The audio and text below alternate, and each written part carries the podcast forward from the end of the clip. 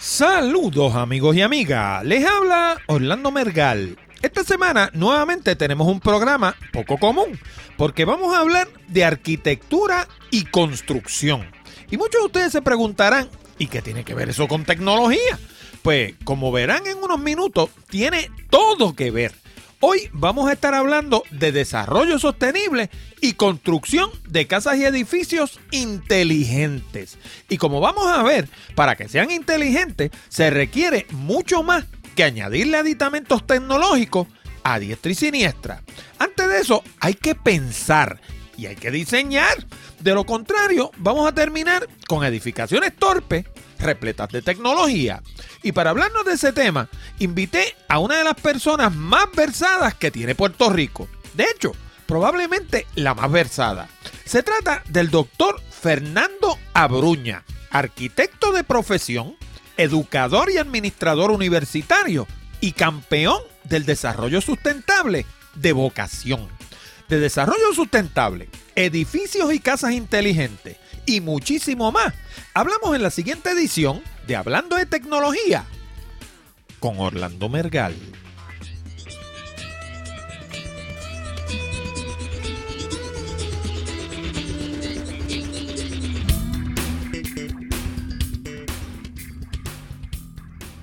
Saludos nuevamente, amigos y amigas, y bienvenido al programa número 152 de Hablando de Tecnología con este que les habla, Orlando Mergal.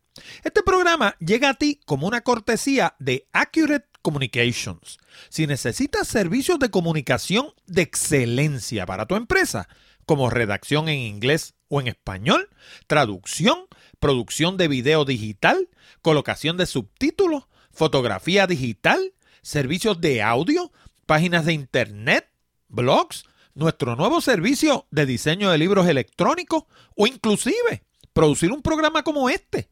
Llámanos al 787-750-0000 para una consulta o visítanos en la internet en www.accuratecommunications.com. Además, no olvide el pequeño botón de Share Save que hay debajo del título de cada uno de nuestros programas. Si piensa que nuestro material es bueno y que le podría resultar interesante a otras personas, dale share y ayúdanos a multiplicar la audiencia de Hablando de Tecnología. Y si ya te cansas de acumular likes, suscriptores, seguidores, conexiones, o sabe Dios qué, en las redes sociales, y no encuentras manera de convertirlos en beneficio económico para ti o tu empresa, entonces mi nuevo libro para el Kindle de Amazon, Desarrolla tu plataforma en terreno firme, es la solución que estabas buscando. Con Desarrolla tu plataforma en terreno firme, vas a aprender a desarrollar tu propia lista, a publicar un blog que no se afecte por los cambios de algoritmo de los motores de búsqueda, a publicar un podcast como este y desarrollar una audiencia mundial, a utilizar encuestas para conocer exactamente lo que quiere tu audiencia, a publicar libros que te proyecten como un autor, ayuden a hacer crecer tu lista y produzcan ingresos, a utilizar las redes sociales como artoparlante para promover tu propia plataforma en lugar de la de ellos y hacer crecer tu lista, celebrar seminarios presenciales y llevar a esos participantes a tu plataforma en la internet, desarrollar y celebrar webinars que te proyecten como un experto contribuyan al crecimiento de tu lista y te produzcan ganancias, usar el correo electrónico de manera legal y ética para comunicarte con tu audiencia y producir ingresos y hasta valerte del correo regular, un recurso en el que pocos piensan para atraer nuevas personas a tu audiencia, hacer crecer tu lista y edificar tu plataforma. ¿Y sabes qué? El 90% de las técnicas y estrategias descritas en este libro son las mismas que he utilizado por años para publicar blogs, podcasts, libros, páginas de internet y una infinidad de proyectos más. Por eso sé cómo funcionan y ahora por primera vez las comparto contigo en Desarrolla tu plataforma en terreno firme. Y ni siquiera tienes que tener un Kindle para leerlo, porque la aplicación de Kindle viene para iOS, Android, BlackBerry, Macintosh y Windows. Y además es 100% gratis. Ordena tu copia hoy mismo. Todo lo que tienes que hacer es visitar www.desarrollatuplataforma.com y te va a llevar directo a la página del libro en Amazon. Y ahora, sin más preámbulos, vamos a la entrevista con el doctor Fernando Abruña.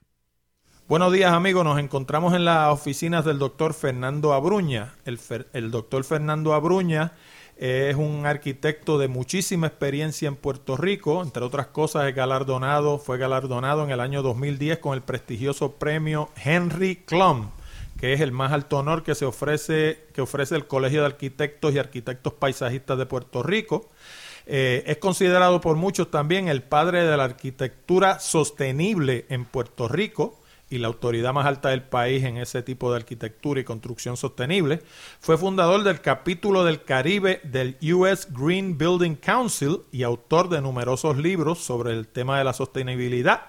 Fue creador de la Casa Ausente, que no está ausente, eh, está muy bien allí. Lo que sucede es que la misma es una estructura sin emisiones dañinas de CO2 que genera su propia energía alimentando desde el sol y de los vientos cosecha las aguas de lluvia, se ventila e ilumina de forma natural, elimina virtualmente la disposición de desperdicios sólidos y tiene un costo de mantenimiento muy bajo. Y como si todo eso fuera poco, también el doctor Abruña es el exdirector de la Escuela de Arquitectura de la Universidad de Puerto Rico, la cual dirigió por cuántos años?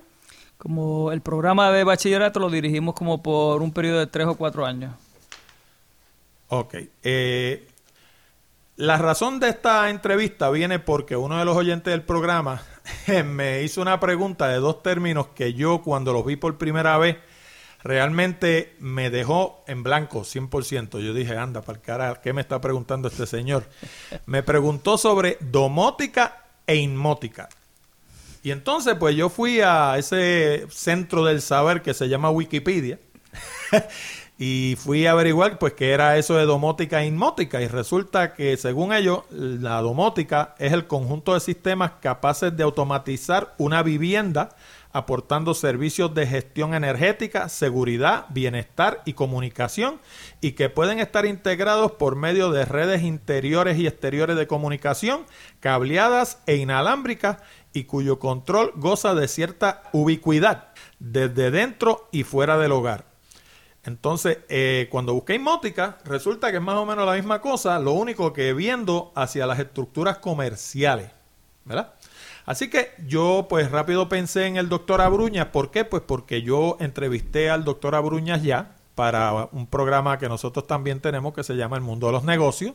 Y precisamente hablamos de su trayectoria y de las cosas en las que él ha estado eh, involucrado. Y los que quieran escuchar esa entrevista, pues la encuentran allá en el mundo de los negocios.com. Y pues en aquella ocasión eh, hablamos mucho de lo que eran las estructuras inteligentes. Y me gustaría que arrancáramos por ahí. ¿Qué cosa se considera una estructura inteligente, independientemente de que tenga que ver con cosas comerciales o con cosas residenciales? Bueno, eh, eh, gracias por la entrevista y por estar, por darme la oportunidad de expresarme a ti y a tu público. Hay una confusión bien grande sobre lo que son edificios inteligentes y con frecuencia, con mucha frecuencia, yo me he encontrado que lo confunden inclusive con edificios sostenibles, edificios ecológicos, etcétera, etcétera. Así que hay que, hay que aclarar eso rápidamente. Eh, un edificio eh, inteligente no necesariamente es un edificio verde o un edificio sostenible pero generalmente, con bastante frecuencia, los edificios sostenibles tienen algún componente de inteligencia en su función. Eh, los edificios inteligentes son aquellos que eh, automatizan muchas de las operaciones que normalmente en el pasado se eh, hacían a través de la operación de un ser humano directamente con un aparato de control.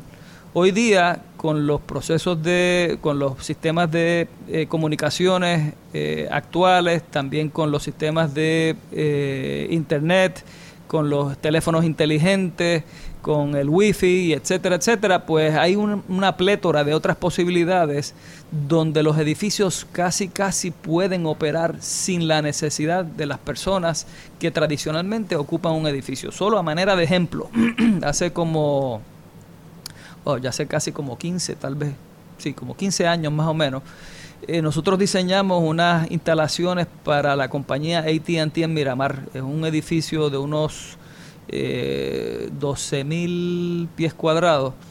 Eh, eh perdón, 24 mil pies cuadrados. Eran 24 mil pies cuadrados. Y en ese edificio eh, de 24 mil pies cuadrados, todo, todo, todo, todo está automatizado de forma inteligente. De tal forma que el edificio entero lo operaban una o dos personas. ¿okay? 28, 24 mil pies cuadrados operados por una o dos personas. Cuando usted habla de que eh, funciona de forma automatizada, estamos hablando que las luces se encienden y se apagan solas, eh, los aires se prenden y se apagan solos, eh, las alarmas se prenden y se apagan solas. O sea, todas las cosas que alguien tendría que irle a dar un interruptor y hacerlo manualmente se hacen solas. No solo eso, sino que además en aquel momento que para mí era muy novel, ¿verdad? Ahora no es tan novel porque uno está acostumbrado a ver esto ahora con más frecuencia. En aquel momento eh, eh, eh, también se podía controlar el edificio a través de un teléfono celular desde lugares tan remotos como Estados Unidos. Había veces que se hacían cambios en la temperatura interior del edificio desde Alaska, por ejemplo. Eh, también los sistemas de monitoreo de cámaras, todo eso se opera automática e independientemente a través de sistemas de programación. O sea que como decía Luis Francisco Ojeda, cuando al alasqueño allá le daba frío, bajaba el aire y entonces acá a nosotros nos daba calor. Algo por el estilo, pero no hay duda de que ha habido un cambio enorme, ¿verdad? desde aquella época, desde aquellos tiempos, ¿verdad? Hace 15, 16 años atrás a hoy, a lo que está ocurriendo hoy, en aquello tal vez el concepto de edificios inteligentes se estaba empezando a discutir y el ver o diseñar por lo menos yo edificios inteligentes en mi práctica era la excepción. Hoy día es casi casi la norma. Un edificio que no se diseñe con componentes de este tipo no es un edificio que esté a la altura de los tiempos, particularmente si se quiere tener un control mm, muy específico, muy particular en todo aquello que tiene que ver con el consumo de recursos y consumo de energía. Me dice usted que los edificios, porque sean inteligentes, no necesariamente eso los hace verdes. Eh, entonces eso me lleva a pensar que las razones para hacer un edificio inteligente son mayormente económicas, no tienen nada que ver con razones ambientales. Hay algunas que tienen, tienen que ver con razones ambientales, pero el móvil inicial y principal eran factores de seguridad y factores económicos. Así, por ejemplo, eh, los sistemas de monitoreo, quién entra y quién sale a un edificio, eh, sistemas de seguridad, incendio, humo, inundación, eh, humedad, todo ese tipo de elementos que puede afectar la operación y la seguridad de un edificio fueron los primeros componentes que se integraron a los sistemas de edificios inteligentes. Posteriormente, pues se han ido añadiendo otros que sí abordan el tema de la sostenibilidad. Más recientemente, yo hace como mm, dos años atrás especificamos lo que se conoce como un Sustainability Dashboard o una pizarra electrónica, vamos a decir una pizarra electrónica de sostenibilidad en un edificio donde, en un supermercado, donde las personas que entran a este edificio pueden ver la operación de lo que está ocurriendo en el edificio, pueden saber cuánta energía se está generando, cuánta energía se está consumiendo, los promedios mensuales, anuales, cuánta gente ha entrado, cuánta gente ha salido. Todo eso es en, tiempo real. Las personas pueden ver eso en esa pantalla y se conciencian sobre lo que está ocurriendo en el edificio. De, de hecho, ayuda inclusive a reducir los consumos energéticos, por ejemplo, porque puede tal vez la pizarra decir en tal lugar se está consumiendo en este instante más energía de lo que la norma eh, eh, registrada es mensualmente. Y entonces el que está operando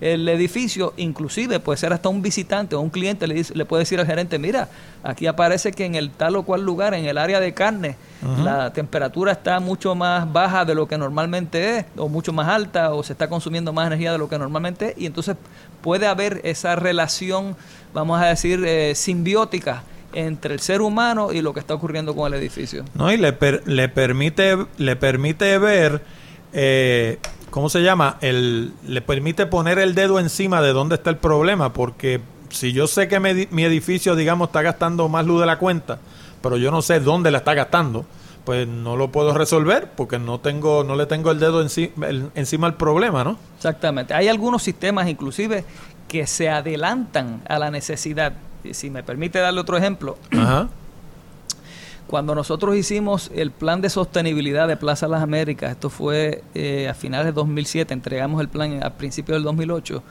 yo recuerdo haberme reunido con el ingeniero que estaba a cargo de las instalaciones físicas, el ingeniero Folgueras, y recuerdo que él tenía todo un sistema de computadora que antes de que una pieza se, se, rindiera su servicio útil o que se extinguiera su garantía, por las mañanas él apretaba una tecla y le salía una, un impreso, un papel impreso que le decía tal pieza, la, la, garantía de tal pieza se vence dentro de dos semanas. Es hora de que usted ponga una orden para reemplazar esa pieza. O le decía, eh, la, el sistema de bombeo de la, de la unidad de eh, enfriamiento número 4 está a punto de fallar por tal y cual razón. Ahí tiene que enviar a alguien para que la revise y así por el estilo.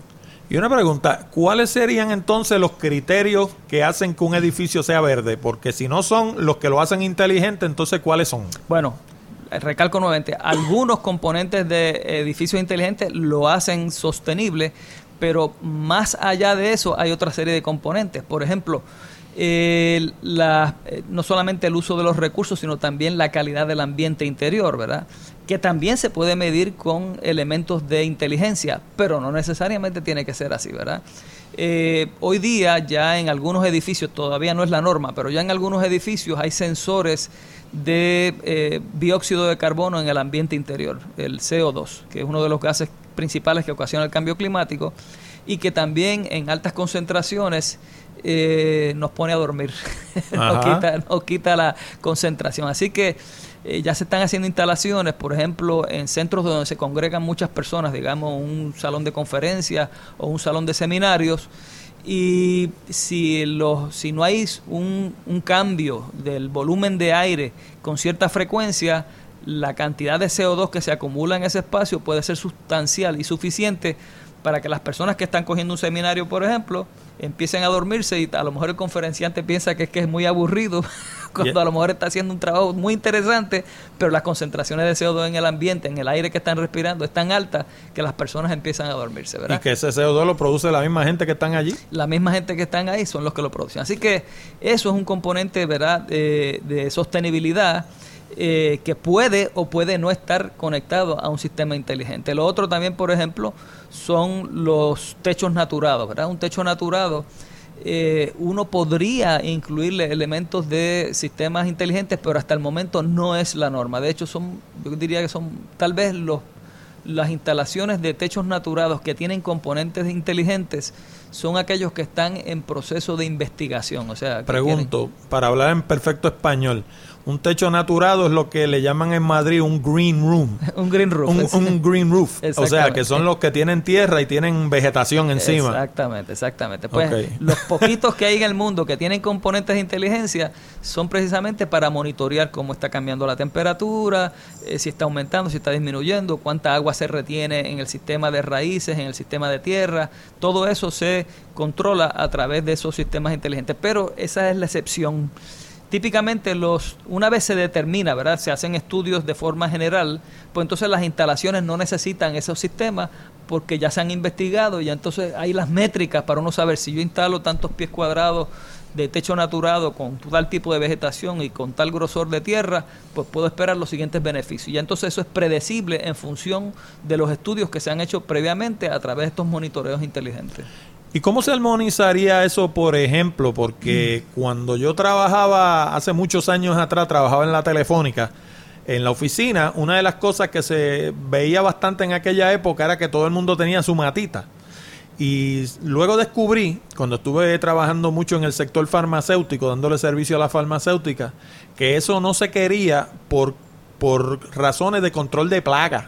Eh, las, las matas, pues por ser un ser viviente, pues atraen otros seres vivientes, en específico insectos, que en una farmacéutica usted no los quiere. Y entonces, pues, eh, lo descubrí un día porque le hice un comentario a un cliente mío, tenía una oficina nueva y él estaba lo más chango con su oficina y yo le digo, ¿sabes lo que te hace falta? Y me dice, ¿qué? Yo, te hace falta una matita.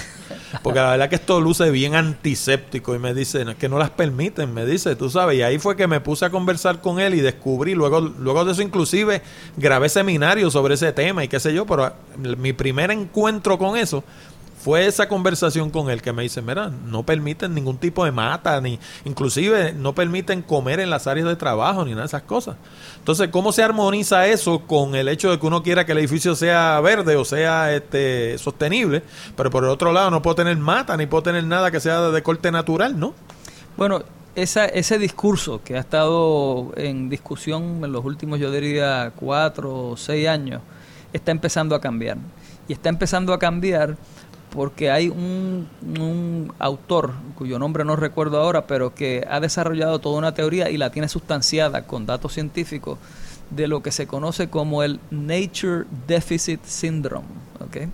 Y entonces el Nature Deficit Syndrome, eh, o síndrome de deficiencia de naturaleza, o de espacios verdes, pues eh, es una condición que se da particularmente se, se hace con más, se, da con mayor intensidad o se nota con mayor intensidad en niños que, cuya juventud pasan sin estar expuestos suficientemente a la naturaleza.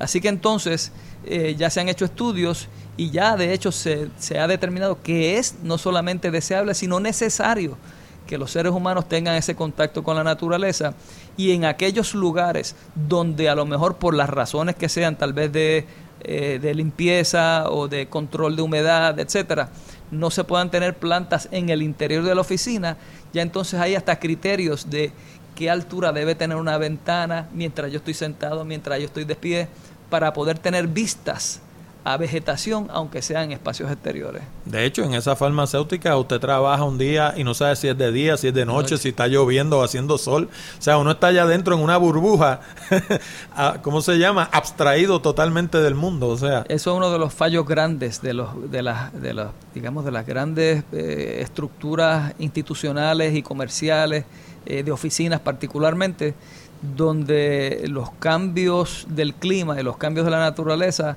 no se notan en el espacio interior y entonces pues uno se desintoniza, uno no tiene sintonía con lo que está ocurriendo en la naturaleza.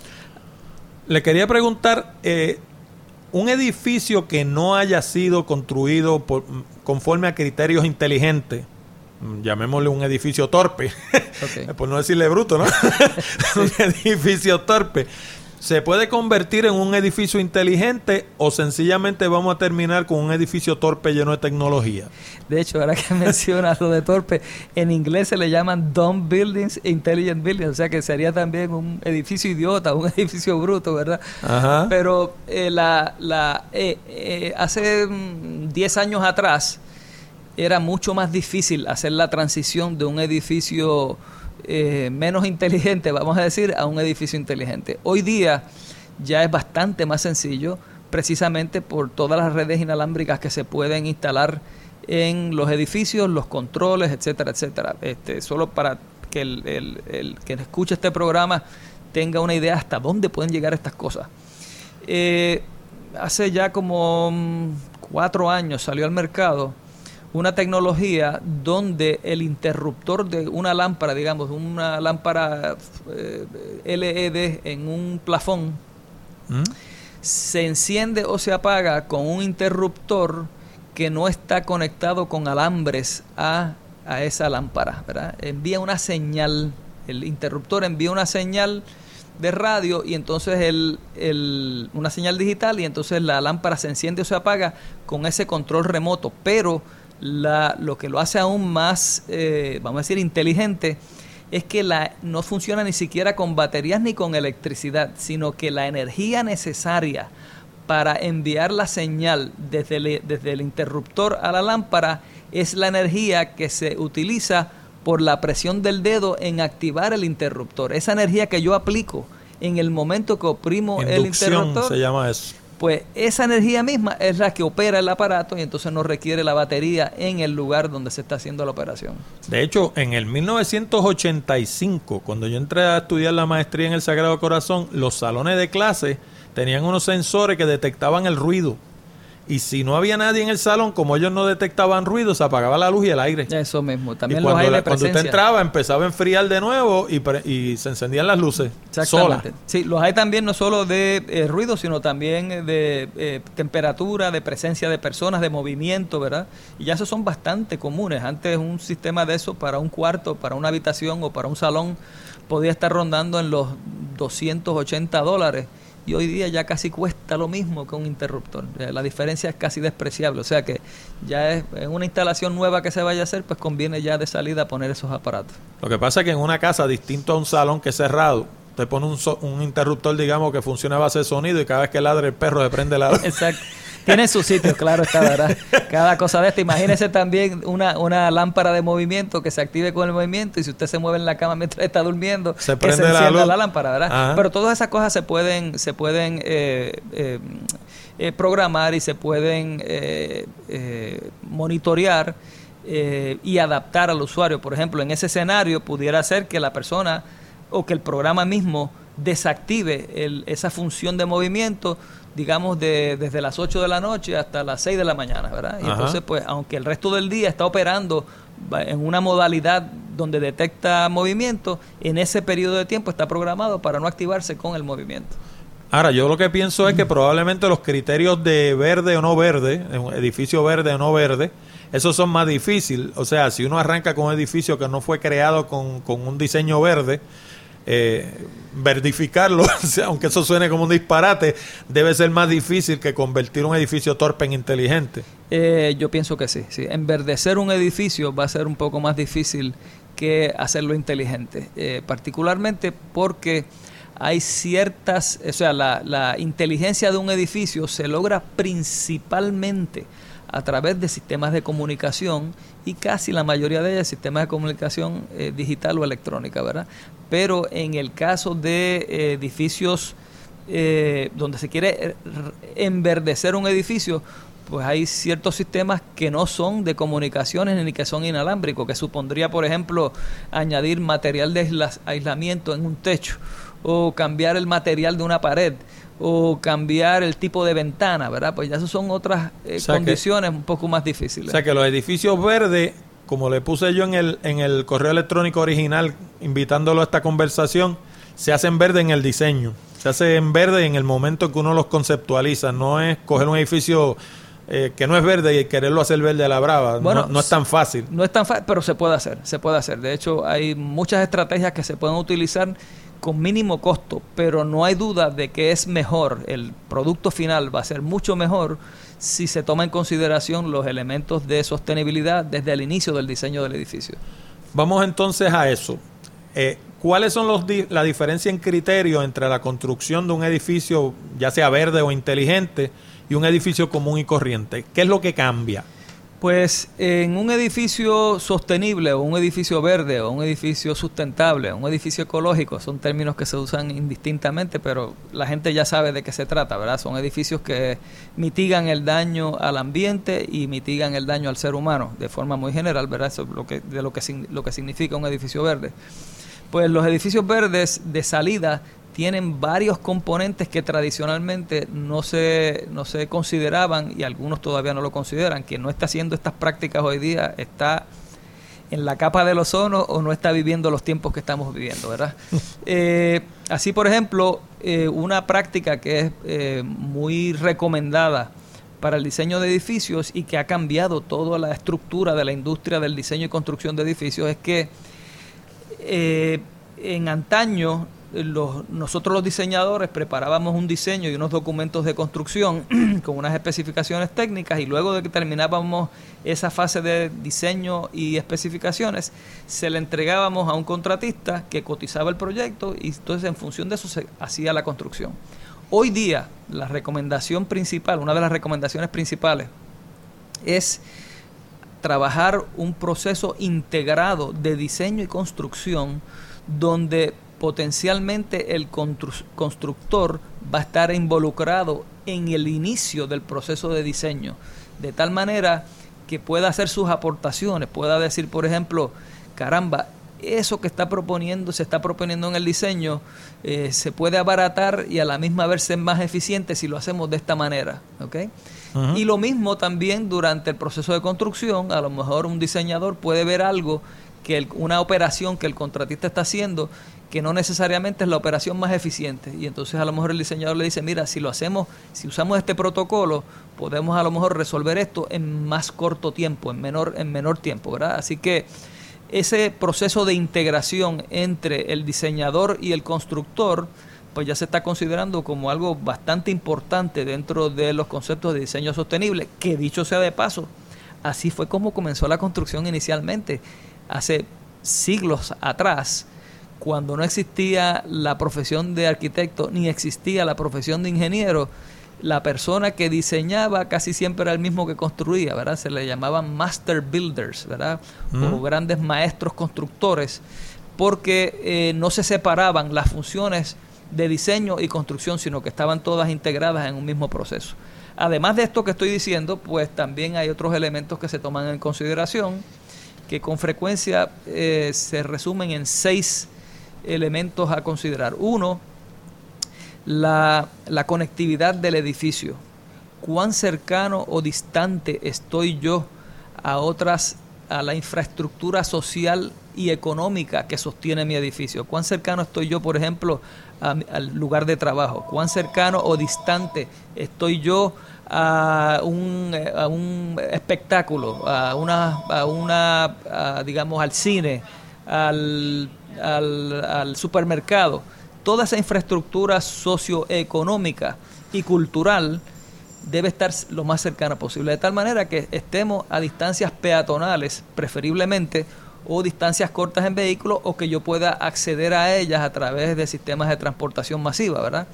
Eh, esa es la conectividad. Así que no es lo mismo, por ejemplo, yo desarrollar un edificio, diseñar un edificio en un lugar donde ya existe toda esta infraestructura versus yo ir a Campo Virgen, construir y después por necesidad tenerle que llevar escuelas y hospitales y oficinas y supermercados, etcétera, etcétera. Así que en la medida que yo pueda desarrollar mi proyecto, mi edificio, en un lugar que ya tenga esta infraestructura de conectividad, más sostenible va a ser. El segundo punto importante es el, emplazamiento del edificio, ¿verdad? ¿Cómo es que yo voy a colocar el edificio? ¿En qué lugar del solar? ¿Qué orientación va a tener el edificio? ¿Qué, eh, ¿Cómo yo lo, lo, lo, oriento con relación al sol, a las brisas, a la topografía, a la vegetación? ¿Qué geometría tiene el edificio? Todos son elementos que antes ni se consideraban. Se, se diseñaba el edificio en, en digamos, en desarticulado, ¿verdad? No, no, no se integraban todos estos elementos de la naturaleza en el proceso de diseño. ¿Y cómo se amarra eso, por ejemplo, con el hecho de que el edificio sea o no sea inteligente? O sea, suponiendo que, vamos a decir que yo quiero hacer un edificio que sea inteligente y de paso verde también. O sea, pues ¿cómo amarramos las dos cosas para que caminen juntas? Por ejemplo, en este caso de la, del emplazamiento, yo puedo desarrollar un edificio, digamos, rectangular, ¿verdad? Eh, más largo que ancho si ese edificio yo lo, lo coloco con los lados largos y más grandes hacia el norte y hacia el sur, el edificio va a tener un comportamiento térmico completamente diferente que si yo lo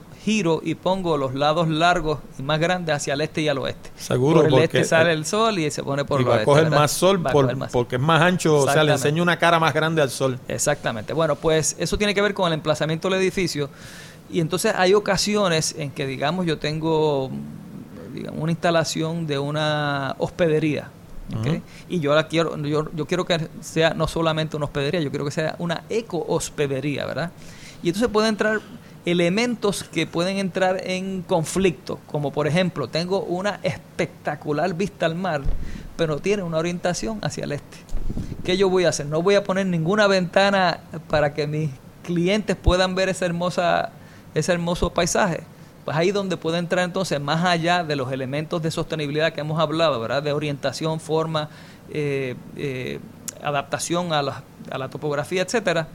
Ahí puede entrar entonces elementos de inteligencia que permitan opacar la ventana o reducir su transparencia, aumentar su opacidad O reflejar, esa, energía también. Dependiendo de cuán la incidencia del sol. Así que pudiera ser que a lo mejor temprano en la mañana, en lugar de ser completamente transparente, es parcialmente transparente, es como subir una bruma, ¿verdad?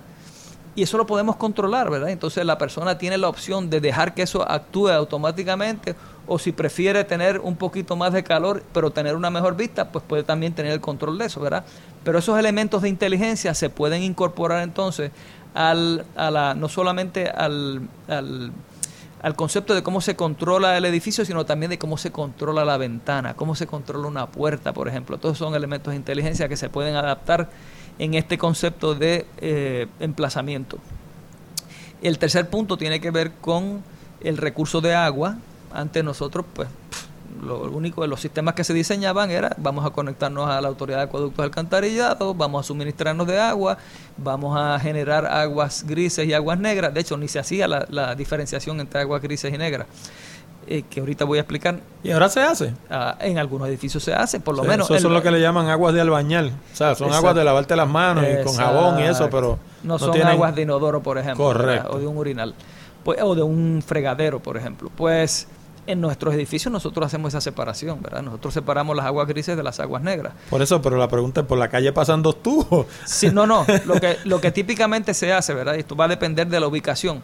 Pero, por ejemplo, en, en edificios donde yo tenga suficiente espacio verde alrededor, las aguas grises no salen del solar. A las tienen una laguna de, de, esta de, ¿cómo es que le llamaban en, allá en la... ¿Ah? De retención, correcto. Pues, no, ni siquiera eso. Puede ser que yo haga una inyección subterránea y alimente, con esas aguas, alimente a la vegetación en lugar de mezclarla con las aguas negras que automáticamente las hace negra, entonces las grises se convierten en negras y el, volumen de agua es mucho mayor, las plantas de tratamiento tienen que hacer más trabajo, gastan más energía, etcétera, etcétera. Así que eh, además de eso, pues hoy día pues se consideran los aparatos que funcionan automáticamente, que todo el mundo ya los conoce. La cosecha de aguas de lluvia, por ejemplo, ¿verdad? En el ejemplo de Plaza Las Américas, cuando hicimos el análisis, en Plaza Las Américas se pueden cosechar cerca de, de, los techos nada más de los edificios que hay allí, sin considerar los estacionamientos, 165 millones de galones de agua al año, que es como un pequeño embalsito, ¿verdad? No es una no es una cantidad trivial, es una cantidad enorme, suficiente para operar todas las necesidades de agua de Plaza Las Américas. O sea que en una casa promedio, una casa típica en Puerto Rico, 30, 40 mil galones de agua se pueden cosechar anualmente. O sea que son de los techos, seguro. los mismos le, techos. Le tapa los desagües y los recogen cisternas. Exactamente. Pero eso, una cosa, ¿verdad? Tan, tan obvia. Tan obvia, pues muy pocas personas la practican hoy día.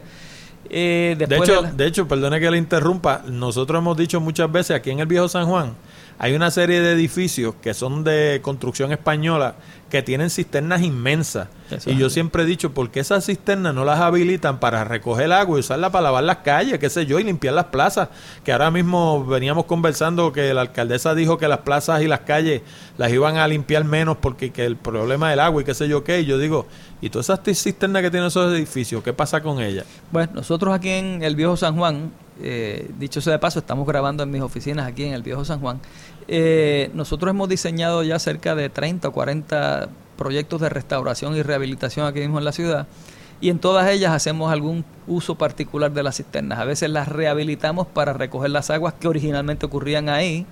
Hay ocasiones que por razones de salud o por razones de, de hacer el agua potable, pues a lo mejor solamente se almacena para uso doméstico. En otras ocasiones el cliente tiene una cisterna de techo y entonces a lo mejor la cisterna subterránea le damos otro uso y la convertimos en un wine cellar, por ejemplo. Hay muchas opciones, ¿verdad? Pero lo que quiero decir es que sí, que en efecto, todos estos edificios eh, antiguos tenían estos componentes de sostenibilidad, no, no, no, añado de inteligencia, porque de edificio inteligente como el concepto lo conocemos hoy día, porque en aquellos momentos no existían las tecnologías de comunicación eh, digital que tenemos ahora, ¿verdad? El, eh, del agua. De, bueno, el, otro, el otro elemento fundamental que diferencia un edificio convencional de uno verde tiene que ver con la energía. En Puerto Rico, pues, huelga decirlo, ¿verdad? Que casi todo se genera a través de la quema de combustible fósil, así que las fuentes renovables de energía son un elemento importante que se deben integrar en los edificios verdes. El, el otro componente tiene que ver con el uso de materiales antes se especificaba un material sin mayor preocupación de dónde venía el material, sin mayor preocupación de qué contenidos químicos puede tener el material, sin mayor preocupación de qué emisiones puede tener el material, ¿verdad? Yo puedo tener una pintura que emita compuestos volátiles orgánicos, como un ejemplo, que le hace daño a la capa del ozono y le hace daño a las personas también, ¿verdad? Cuando se pinta existe ese olor desagradable por varias semanas. Pues ya existen pinturas que no tienen estos componentes y yo puedo pintar el espacio y a la hora estar ocupándolo con gente operando, ¿verdad? Digamos, en el ejemplo de la ecospedería que estaba dando, si yo tengo que pintar cuatro habitaciones, las puedo pintar con pinturas que no tengan estos compuestos volátiles orgánicos y a la hora puedo tener un huésped allí eh, utilizando el espacio contrario en antaño que si pintaba tenía que esperar dos o tres semanas en lo que se iba ese olor y ese mal olor realmente son gases nocivos al ser humano y a la capa del ozono. Eh, también, por ejemplo, el uso de la madera. No es lo mismo yo que, con frecuencia, ¿verdad? Muchas personas pues dan la, la, visión popular de un edificio sostenible es un edificio de madera en lugar de uno de hormigón. En Puerto Rico eso todavía no es correcto porque en Puerto Rico no tenemos una industria maderera. Mm. Y el hormigón de por sí tiene una gran durabilidad que es un componente importante de, los materiales sostenibles. Pero existe esta, esta percepción popular. Si yo construyo una casita de madera, pues yo estoy siendo verde, ¿verdad? Pero eso hay que cuestionarlo, uno tiene que cuestionarlo, en, particularmente en Puerto Rico, donde no hay industria maderera, donde toda la madera se importa. Puede ser que esa casita de madera que estoy haciendo, la estoy haciendo con madera que viene a lo mejor de un bosque que está administrado, no está administrado eh, de forma ecológica, y la tala de árboles es a mansalva, y a lo mejor lo que yo creo que estoy haciendo bien, no veo el daño que se está haciendo en otra parte del planeta. De la misma manera, yo puedo hacer un edificio de madera con madera de bambú, que crece rapidísima, o puedo construirlo con ausubo, que se tarda 50 o 60 años antes de que el árbol tenga su madurez de tala. Pero la pregunta, eh, eh, la pregunta obligada ahí es, en Puerto Rico no hay industria de madera, pero ¿por qué no hacemos una? O sea, en Puerto Rico uno sale desde San Juan hasta Ponce y lo que ve son latifundios a los dos lados. Entonces, ¿por qué no sembramos árboles? o, qué sé yo, bambú, como usted sugiere, por ejemplo, el bambú en Puerto Rico yo me he dado cuenta que crece como la hierba mala. O sea, parece que nosotros somos dulces para el bambú. Eso es así. Realmente es porque no ha habido no ha habido la voluntad o no ha habido un empresario que se haya interesado, pero el potencial está ahí tanto desde el punto de vista natural porque como usted dice, eh, la naturaleza nos permite hacer esta siembra con relativa facilidad. Eh, y desde el punto de vista económico también. Así que no me extrañaría que en un futuro no muy distante empecemos a ver algunos empresarios que se interesen en la siembra de árboles para una industria maderera local. Y finalmente, el otro elemento importante tiene que ver con la calidad del ambiente interior, ¿verdad? Que, la temperatura, la iluminación, la humedad relativa del espacio, la cantidad de CO2 que ahorita comentamos, todo eso forma parte del concepto de confort y de eh, productividad que puede tener el ser humano si el ambiente en que vive o en que trabaja o en que se recrea tiene las capacidades para potenciar esas capacidades que tiene el ser humano. Yéndonos por el lado opuesto de la ecuación de lo que estábamos hablando, en una estructura común y corriente, ¿cuál usted diría que son los elementos que más contribuyen al desperdicio? Pues yo le diría que eh, como todo el mundo, bueno, no todo el mundo, pero gran parte de la población en Puerto Rico le gusta el fresquito del acondicionador de aire, ¿verdad? Eso es casi condición sine qua non. Quien no tiene un acondicionador de aire tiene un abanico, eh, pero con la esperanza de que en algún momento lo pueda sustituir con un acondicionador. Eso es casi obligado, ¿verdad? Casi todo el mundo está con esa percepción y no hay por qué culparlo, ¿verdad? Porque el sentido de confort va, eh, en una temperatura, digamos, de 76 a 78 grados Fahrenheit es mucho mayor que a 93 grados Fahrenheit, ¿verdad? Eh, así que el control de temperatura de un edificio es uno de los componentes, en mi opinión, más importantes desde el punto de vista de sostenibilidad.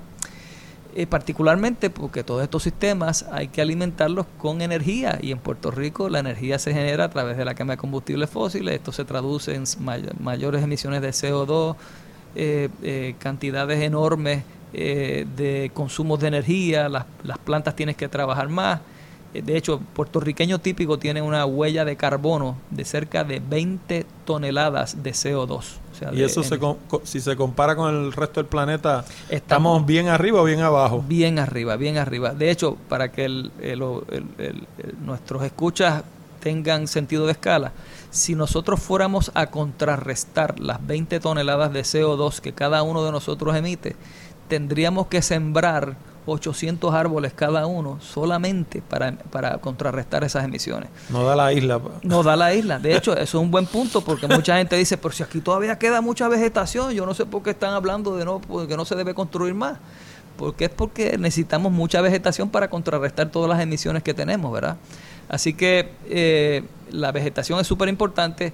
Y entonces, tomando el hilo nuevamente, eh, en la medida que nosotros podamos hacer edificios que puedan ser frescos, eh, cómodos, que estén bajo condiciones de confort, sin que utilicemos mucho el recurso de la energía, ese edificio va a ser un edificio verde más, más, más a tono con nuestra condición de, de país y condición de clima. De las primeras cosas que se deben hacer en los edificios sostenibles, relacionado a esto mismo que he hablado, es el uso de material de aislamiento en los techos, ¿verdad? Solo, y nuevamente para que el, pues estas cosas pueden sonar un poco abstractas, ¿verdad? Pero en unas casas que nosotros recién terminamos de interés social, dicho sea de paso, se llaman, las casas se llaman EcoHub. Eh, son dos casitas que se certificaron bajo el sistema de certificación Energy Star, que muchos oyentes probablemente ya conocen, ¿verdad? Cuando van a comprar una nevera, un Sí, trae la estrellita pegada. Exactamente, la estrellita con un arquito pues ahora se están haciendo edificios con la misma rúbrica, ¿verdad? Antes eran solamente productos, ahora se hacen edificios con esa rúbrica. Pues nosotros certificamos estas dos casas eh, con el sello Energy Star y también las certificamos con los programas de certificación del US Green Building Council. Eh, y estas casas, nosotros le incorporamos 4 pulgadas de material de aislamiento en las paredes y 8 pulgadas de material de aislamiento en los techos. Las casas son de cerca de mil pies cuadrados y en estos sistemas de certificación eh, nos exigían que tuviera un sistema de aire acondicionado central. Pero o sea, ese material es, o sea, como una capa por fuera de la casa. En el caso nuestro, lo que nosotros hicimos fue eh, incorporarlo dentro de las mismas paredes de hormigón. Ah, ok. Como un sándwich. Como si fuera un sándwich, exactamente. Por un lado tenemos hormigón, en el medio tenemos, en la, en la médula tenemos el material de aislamiento y en el otro lado tenemos hormigón nuevamente. En uno, un hormigón es la capa de afuera y la otra cara de hormigón es la capa interior del, del espacio. De hecho, en, en Estados Unidos, por su condición de que es un clima templado, uno cuando oye a la gente hablando de construcción, oye hablar mucho de una cosa que ellos le llaman el R factor, que es precisamente el, factor de aislación que tiene un material. Sin embargo, en Puerto Rico, como muchas estructuras, pues inclusive tiene las ventanas abiertas, pues qué sé yo, a nadie le importa o parece importarle eso, ¿no? Pero, pero eso yo, por ejemplo, que de hecho le iba a comentar sobre eso, en hace como un mes o mes y medio para el otro blog que yo tengo, el de turismo, estuvimos en la Hacienda La Esperanza en Manatí. Y allí hay una casona grandísima que es la Casa del Marqués, que aquello es de madera. Y eran las 12 del día y allí no hacía calor. Súper fresco, pues, exactamente. pues, pues claro, porque aquello es madera, el techo también es madera y la madera, por lo que yo entiendo, a lo mejor me equivoco, pero yo creo que tiene un R factor muchísimo más alto que el del concreto. El concreto, de hecho, usted se para en la cama a las 12 de la noche y toca el, techo y está caliente. Eso es así. Y la madera a los 15 minutos de bajar el sol está fría. Eso, el, eh, tiene, su percepción es correcta. La madera tiene un factor R de resistencia térmica mucho mejor que lo que tiene el hormigón. ¿okay? Eh, pero entonces, eh, en estas casitas que estaba dando de ejemplo, pusimos 4 pulgadas, eh, un factor R de 15 eh, y en el techo un factor R de 30 para que las personas tengan nuevamente sentido de escala. El hormigón tiene un factor R de creo que es .6, algo por el estilo, o sea que O sea que en esas casas si uno hace el mismo ejercicio y se para en la cama a medianoche, el techo está frío. Va a estar frío, exactamente. De hecho, como los sistemas de certificación nos, nos pedían, nos exigían que tuviéramos un sistema de aire acondicionado central, que a nuestra manera de ver era totalmente irracional, primero porque estábamos usando estos materiales de aislamiento, que en Puerto Rico mm, casi nadie, ni aún las personas con mucho dinero, tienen las casas acondicionadas las 24 horas del día, los 7 días de la semana, los 365 días del año. Y estas casas que son de interés social, donde la gente a duras peras tienen para pagar la hipoteca, imagínense pagar un sistema de aire acondicionado central. Bueno, el asunto es que hicimos la envoltura tan y tan eficiente junto con unas ventanas que recién patentizamos, eh, se redujo la, entrada de calor a tal extremo que la casa entera la enfriamos con una unidad de 15.000 BTUs, que es lo que típicamente en Puerto Rico se usa para una habitación, ¿verdad? De 12 a 15 mil BTU. Así que eh, en la medida que nosotros controlemos esa envoltura térmica del edificio, ahí estamos dando un paso enorme desde el punto de vista de sostenibilidad y de los edificios verdes en el país. Y ahora digo yo, ¿y por qué eso no lo instituyen como una medida obligatoria para todo lo que se construya? Ya el, recientemente el reglamento de edificación ya incorpora algunas de estas medidas. Eh, por ejemplo, ya en los techos es necesario tener un factor R de 15 eh, eh, y también eh, membranas de alta reflectividad para reducir el, paso del calor. En las paredes todavía no hay requisitos de, un mínimo de factor R ¿verdad? en las paredes, pero en el techo, por ejemplo, que es por donde más calor entra a un edificio, pues sí se toma en consideración. Así que ya se están dando unos pasos, ¿verdad? Todavía estamos, vamos a decir, en etapa embrionaria, pero ya se notan los cambios y son cambios, a mi manera de ver, bastante eh, más significativos que lo que yo vi al principio de mi carrera profesional hace 40 años. De hecho, yo hace como 15, quizás hasta más, como 15 años más o menos, yo una de esas aventuras que uno hace, estuve en la Cámara de Comercio. y para aquella época había alguien que estuvo hablando allí de que en el colegio de Mayagüez se estaba experimentando con un aire acondicionado que funcionaba con el sol. ¿Qué usted sabe de eso? Porque, pues- porque la verdad es caso que si eso lo inventaran, eso para mí, o sea, eso sería un éxito total. porque ¿Por qué no se oye hablar de eso? Ok, en el año 1990, no, en el año 2000, 2001 y 2002, eh, la Universidad de Puerto Rico participó en el primer décalo solar que se llevó a cabo en Washington, D.C., y un grupo de profesores y estudiantes del Colegio de Mayagüez y un grupo de profesores y estudiantes de la Escuela de Arquitectura en Río Piedras, ambos nos unimos y participamos en este concurso que era diseñar una vivienda solar que se iba a exhibir en Washington DC. Y hubo 13 o 14 equipos eh, de diferentes universidades que participaron. Eh, y nosotros tuvimos la oportunidad de llegar entre esos 14 finalistas y participamos en el evento eh, y una de las cosas que se estaban desarrollando en aquel momento precisamente era un acondicionador de aire que operara con la radiación solar. Así que eh, se estaban haciendo ahí unos primeros pininos entre los profesores y los estudiantes del departamento de eh, ingeniería mecánica. Y yo recuerdo que en aquel momento pues el sistema no funcionó muy bien, pero se estaban haciendo esos primeros intentos. Eh, ya hoy día, pues ya eso ha cambiado sustancialmente y cada día nos acercamos más a la posibilidad de que podamos operar un sistema de acondicionamiento de aire con eh, sistema solar.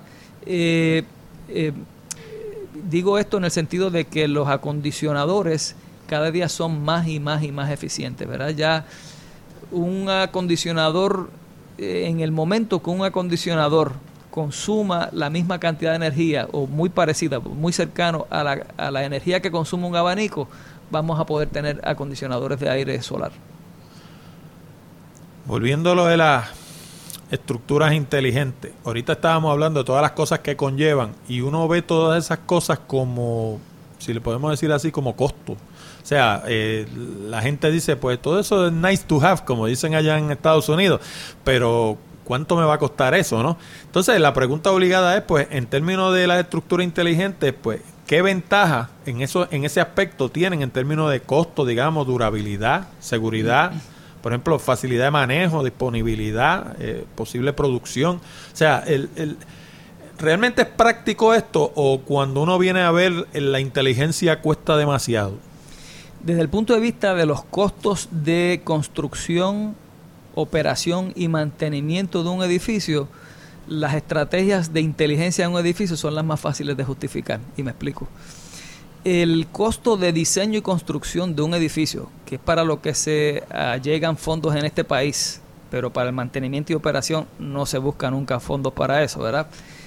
Diseño y construcción solamente equivale a solamente el 15% del costo del edificio a través de su vida útil, suponiendo 30 años como una norma, ¿verdad? Para calcular la vida útil de un edificio. ¿Lo demás es mantenerlo? El 85% es mantenimiento y operación. Eso quiere decir que en la medida que en ese primer 15% nosotros le metemos unos chavitos adicionales a estos sistemas de inteligencia, los gastos a través de la vida útil del edificio se reducen enormemente. Hay todo, ya hay una manera inclusive de cómo se analiza esto. Se le conoce como el costo de ciclo de vida, o en inglés life cycle cost.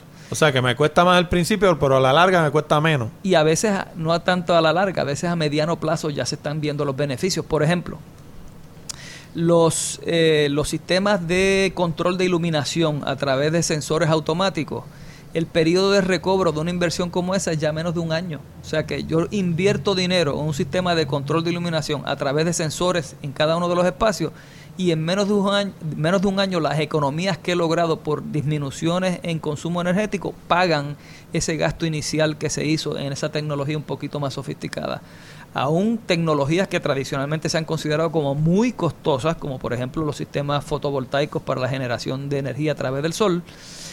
En antaño, cuando nosotros hicimos nuestro primer proyecto en el 1999, la casa ausente con todos estos sistemas, etcétera, el costo, nuevamente para que el escucha tenga, eh, los que, que nos oye tengan sentido de escala, en aquel momento, en el 1999, el costo de un sistema fotovoltaico por vatio conectado, vatio es una unidad de potencia eléctrica, watts en inglés, por vatio conectado fluctuaba entre 13 y 15 dólares por vatio conectado. Hoy día está fluctuando entre 2.50 y 3.50. O sea que los costos han bajado sustancialmente. Los periodos de recobro antes eran cerca de 20 años. Hoy día los periodos de recobro están en 6 años, 6 años y medio.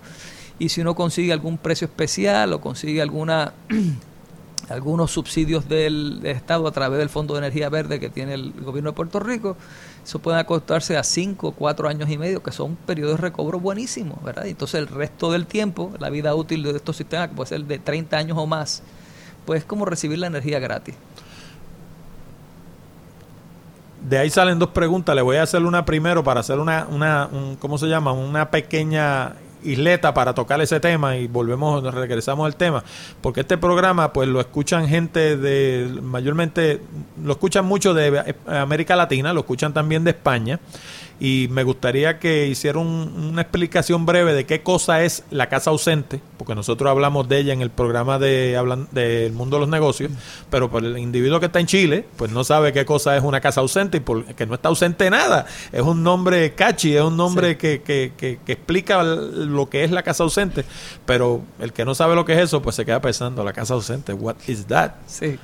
Bueno, pues vamos a hablar un poquito sobre la casa ausente. La casa ausente fue una casa que nosotros eh, diseñamos y construimos en el año 1999 eh, y eso lo hicimos luego, yo tengo casi 40 años de práctica profesional y desde siempre he estado impulsando los edificios sostenibles, edificios ecológicos, edificios que sean eh, económicos desde el punto de vista de operación, desde el punto de vista de consumo, de conservación de recursos, etcétera y había hecho un montón de diseños que nunca se habían construido. Nosotros hicimos el diseño de una casa ecológica eh, para la Universidad de Puerto Rico en Bayamón nunca se construyó. Otra para el recinto de Río Piedra nunca se construyó. Otra para el Departamento de Asuntos del Consumidor que tampoco se construyó. Otra para el Departamento de Recursos Naturales que tampoco se construyó. Y así por el estilo. Hicimos 5, 6, 7 modelos. O sea, dicho en buen boricua, no le hacían caso. No nos hacían caso. O por lo menos había interés, pero no había el follow-up, ¿verdad? Vamos a, vamos a hacer esta idea una realidad. Y hacíamos el diseño, en algunos momentos llegábamos hasta terminar los planos pero no se construía. Tuve un cliente privado que estuvimos a punto de caramelo, pero no le entregaron el solar a tiempo. Se cansó de esperar que le entregaran el solar y también la casa se quedó en el aire. Así que finalmente lo que nosotros hicimos fue comprarle ese solar al cliente y nosotros mismos diseñamos y construimos con nuestros propios recursos lo que yo abogaba, porque evidentemente es uno tiene más credibilidad si lo que yo digo yo lo hago más que decir nada más, ¿verdad? Yo impulsar a un cliente, vamos a hacer esto versus decir, ya yo lo hice, vamos a hacerlo juntos en la próxima ocasión. Así que diseñamos y construimos esta vivienda que le llamamos la casa ausente porque no genera CO2, no se genera gases que ocasionan, eh, el CO2 que es el dióxido de carbono, uno de los gases principales que ocasiona el cambio climático. Así que para efectos de cambio climático es como si la casa no existiera y por eso entonces que le llamamos la casa ausente. Ahí entonces pues hay todo un montón de, ¿verdad? de elementos desde eh, fuentes renovables a través del sol, fuentes renovables a través del viento, cosechamos las aguas de lluvia, reusamos las aguas grises, utilizamos inodoro de composta que convierten el excremento en abono, tenemos eh, composta orgánica también, sistemas para eh, reducir los consumos de agua. Nuevamente, para tener sentido de escalas, en Puerto Rico el consumo promedio de un puertorriqueño de agua, según la, la, Autoridad de Acueductos y Alcantarillado, de cerca de 100 galones por persona por día de los cuales tenemos que ser justos en este consumo, cerca de 60 se pierden o se roban, ¿verdad? En el camino. Así que realmente, realmente el consumo está entre 40 y 50 galones por persona. En la casa ausente los consumos promedios nuestros están entre 7 a 8 galones por persona al día. O sea que los consumos son muchísimo menor porque precisamente diseñamos la casa para que los consumos fueran casi despreciables. Pero pregunto yo, esa casa, pues obviamente la construye usted, no sé si la vive o no la vive, pero o si la ha vivido o no la ha vivido, pero pero para un individuo común y corriente, doña Chencha que compró una casa como esa, eh, vivir de manera verde o vivir en una casa así, que si le pudiéramos llamar inteligente, da más trabajo o, o, o porque, qué sé yo, yo en mi casa yo voy, prendo el aire, qué sé yo, abro el grifo, este, me baño y no me preocupo si mi footprint es grande o es pequeño. Eh, puede ser una manera irresponsable de vivir, probablemente lo es, pero es más fácil. O sea, porque mm, ya le digo, voy, prendo el aire y bota frío. Exactamente. Eh, nosotros vivimos en esa casa los fines de semana, tratamos de ir los fines de semana, lo usamos como espacio de, de relajación eh, y les confieso que originalmente yo pensaba cambiar, ¿verdad? Yo vivo ahora aquí en el viejo San Juan, de lunes a viernes y de viernes a domingo nos vamos allá a la casa ausente. Y pensaba que luego que yo me jubilara de la Universidad de Puerto Rico, de lo cual hice ya hace cinco años atrás, que iba a tener una operación de oficina un poquito más tranquila, más relax. Pero ha pasado lo contrario. ha pasado lo contrario. Así que entonces eso se ha dilatado un poco, pero lo que quiero decir es que no, no supone un, ¿verdad? un sacrificio eh, que sea eh, como es eh, inalcanzable. Al revés, no estamos haciendo sacrificios de confort ni estamos haciendo sacrificios de estándares de siglo XXI. en la medida que un edificio verde se le incorporan elementos de inteligencia en el diseño, la operación del edificio se hace casi transparente y uno no se da cuenta de que está ayudando al ambiente a través de esta simbiosis entre los sistemas sostenibles y los sistemas de inteligencia del edificio. Con esto lo que quiero decir es que, por ejemplo, si yo estoy eh, en la casa ausente, por ejemplo, que es un caso más extremo de lo que normalmente sería una casa convencional, nosotros estamos totalmente desconectados de la Autoridad de Energía Eléctrica. Y tenemos entonces un sistema fotovoltaico con un sistema de baterías que nos suministra la electricidad cuando hay nubes, cuando hay poco sol o por las noches, por ejemplo. Y entonces el sistema está diseñado para que cuando llegue a un límite, el mismo aparato que controla todo el funcionamiento del sistema fotovoltaico decida, caramba, mira, si consumen más energía, a lo mejor vamos a vaciar las baterías más allá de un nivel saludable y podemos hacerle daño al sistema de batería. Y me envía una señal y entonces yo puedo tener conciencia de que si apago una luz que tenía encendida y apago otra cosita que tenía encendida, bajo y el mismo, el mismo sistema me da un mensaje, me dice, ok, ya estamos, ya estamos en un, en un umbral razonable y no le vamos a hacer daño a las baterías. Eso me lo dice automáticamente. O sea que eh, existen todos estos componentes y en la medida que los sistemas de sostenibilidad, las estrategias, materiales, equipos, sistemas, etcétera, de sostenibilidad se integren con los sistemas inteligentes de los edificios a través de las comunicaciones, sensores, sistemas de monitoreo, eh, eh, seguridad, etcétera, etcétera. En la medida que los dos se armonicen, entren en una relación simbiótica, los edificios van a ser mucho, mucho mejor. Esta pregunta que le voy a hacer ahora a lo mejor es injusta, pero, pero te la tengo que hacer porque mucha de la gente, como le dije, que escucha este programa, pues a lo mejor, se, qué sé yo, son de Perú, son de Colombia, son de España. Entonces, ¿cómo varían los criterios de construcción, ya sea de edificios inteligentes o de edificios verdes? Eh, en Puerto Rico vis a vis lo que se haría, digamos, en Colombia, no sé si usted sabe de eso, porque no ha trabajado allá a lo mejor, pero qué sé yo, en Colombia, en Perú, en Chile, en España, donde hay otros problemas, por ejemplo, que cambia el clima, este, que hay temblores, por ejemplo, como pasó los otros días en, Chile. Eh, ese, ese tipo de elemento, ¿cómo incide sobre el hecho de que yo haga o no, o no haga un edificio verde o un edificio inteligente? Eh, cuando hablamos de otras latitudes, y típicamente la latitud es uno de los componentes principales que determinan el clima de un país, además de su posición geográfica, pues esa, esa, esa, eh, la latitud y la condición eh, climática y geográfica del lugar son los que van a ser los, los determinantes. Esos elementos van a ser determinantes en las estrategias que se van a utilizar desde el punto de vista de sostenibilidad.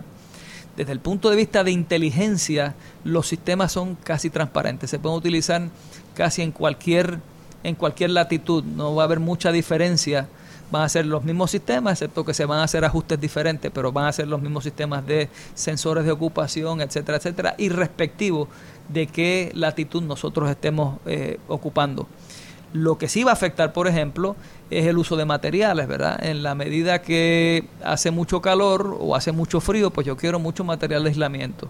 Pero en un lugar, por ejemplo, en una latitud, digamos, donde la temperatura promedio anual sea de 75, 76 grados Fahrenheit, que es de super confort, ¿verdad? Pues a lo mejor ahí no hay necesidad de usar mucho material de aislamiento.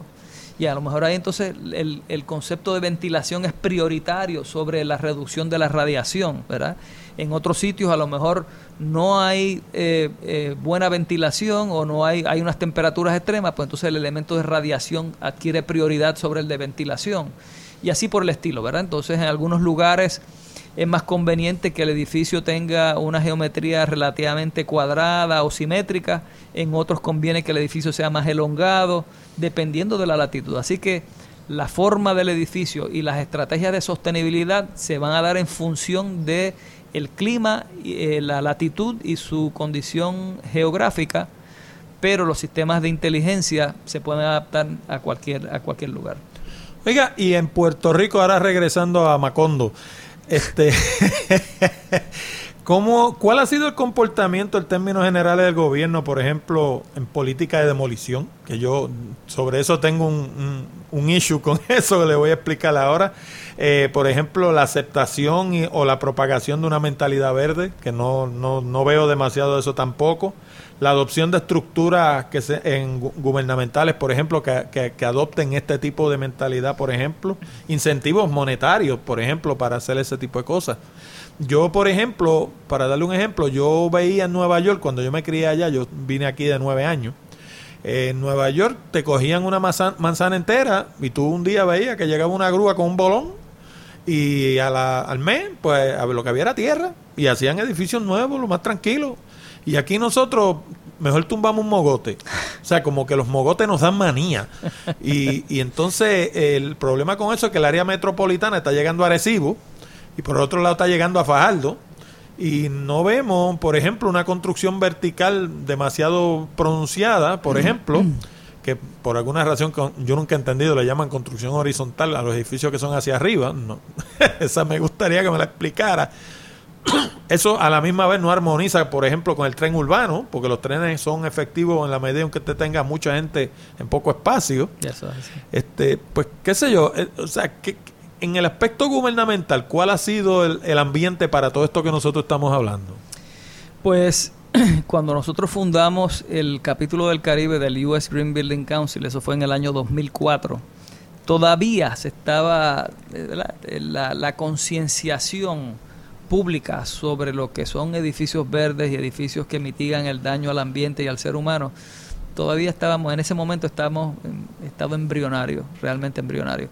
Y eh, tuvimos oportunidad eh, de acercarnos a los legisladores para ver el potencial de iniciar legislación que apuntara en la dirección correcta para que se diseñaran y se construyeran edificios sostenibles, no solamente de forma privada, sino también a nivel gubernamental y al inicio, de buena fe, vimos unas cosas disparatadísimas, unas cosas loquísimas, unos proyectos de ley que no tenían sentido, ¿verdad? Entre ellos, por ejemplo, eh, uno donde nosotros proponíamos que se utilizara el sistema de certificación del US Green Building Council y que una vez se, concretara eso, pues y se, se, se, las certificaciones, pues que el gobierno entonces diera algún tipo de aliciente o algún tipo de incentivo, algún tipo de exención, etcétera, etcétera. Y entonces toda la armadura burocrática se le transfería a esta organización, al US Green Building Council, y el gobierno lo único que tenía que hacer era descansar en la credibilidad y el buen nombre que ya a nivel mundial tiene el US Green Building Council.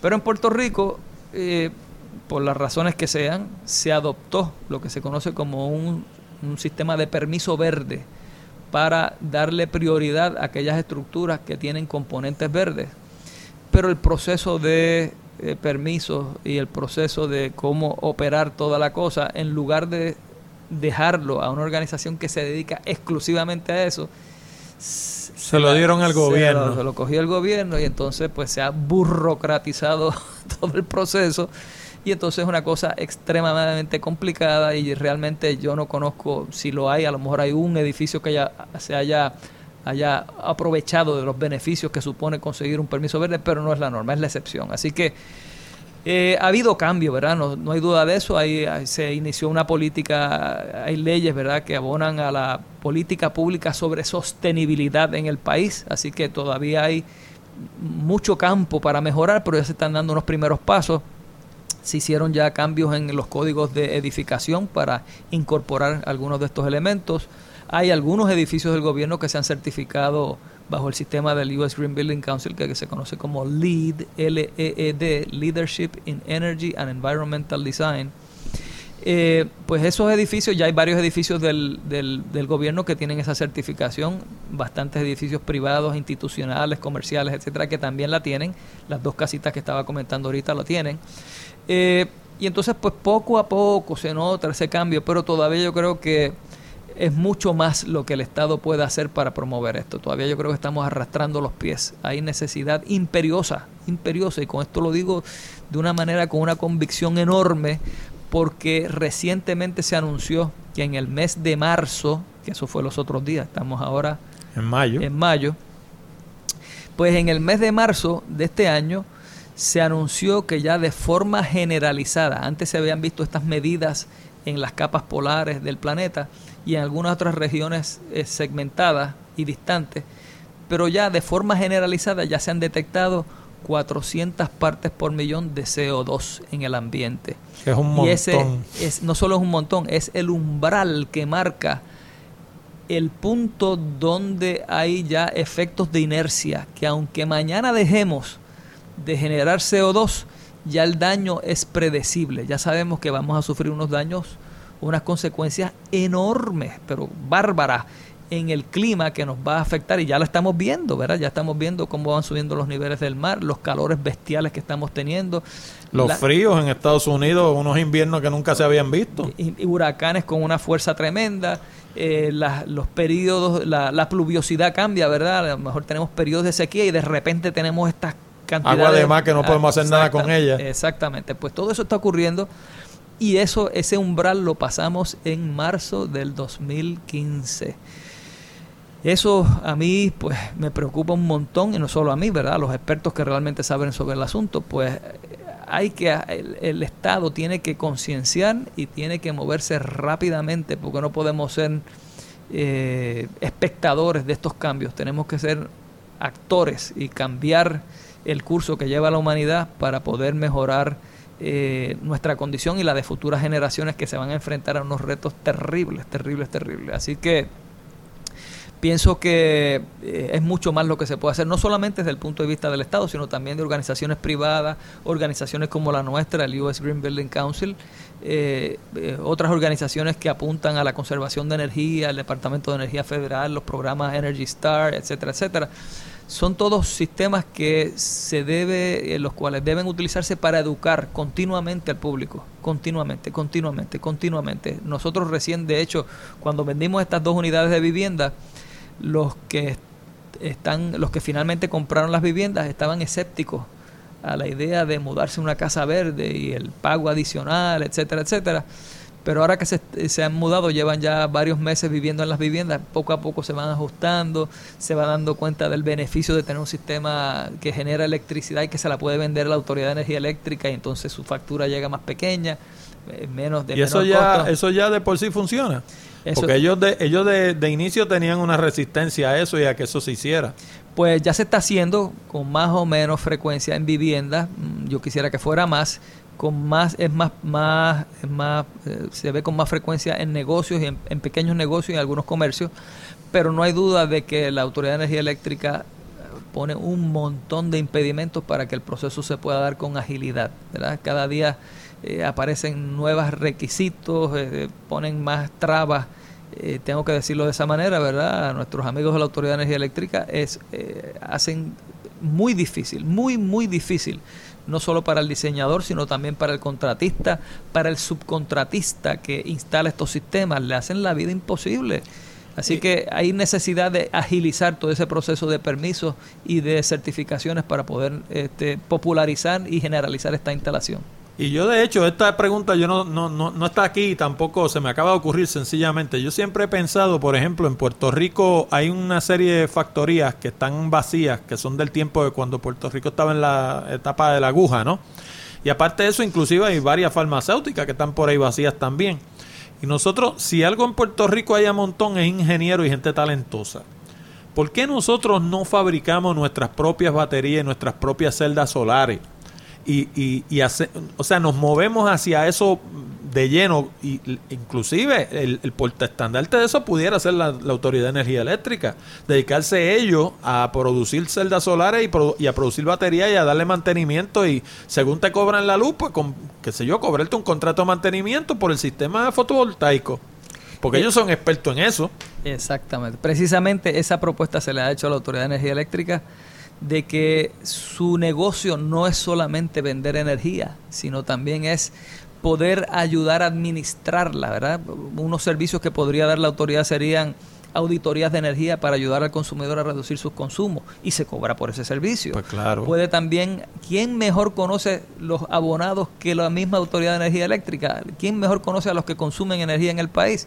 Pues, se le puede diseñar un sistema fotovoltaico, vender el sistema fotovoltaico, eh, eh, financiar, darle el financiamiento para los sistemas, eh, todo esto que tú has comentado también, pues todos son estrategias que puede utilizar la autoridad para allegarse fondos adicionales, ¿verdad? Incluyendo, entre otras, estaciones de recarga de vehículos eléctricos, ¿verdad? Que ya está empezándose a hacer algo en Puerto Rico, o ya la, la Oficina Estatal de Política Pública Energética en Puerto Rico está en el proceso de instalar 10 estaciones de carga eh, para vehículos eléctricos a través de toda la isla, ya tienen unas puestas instaladas en la Autoridad de Energía Eléctrica ahí en Santurce a manera de experimento.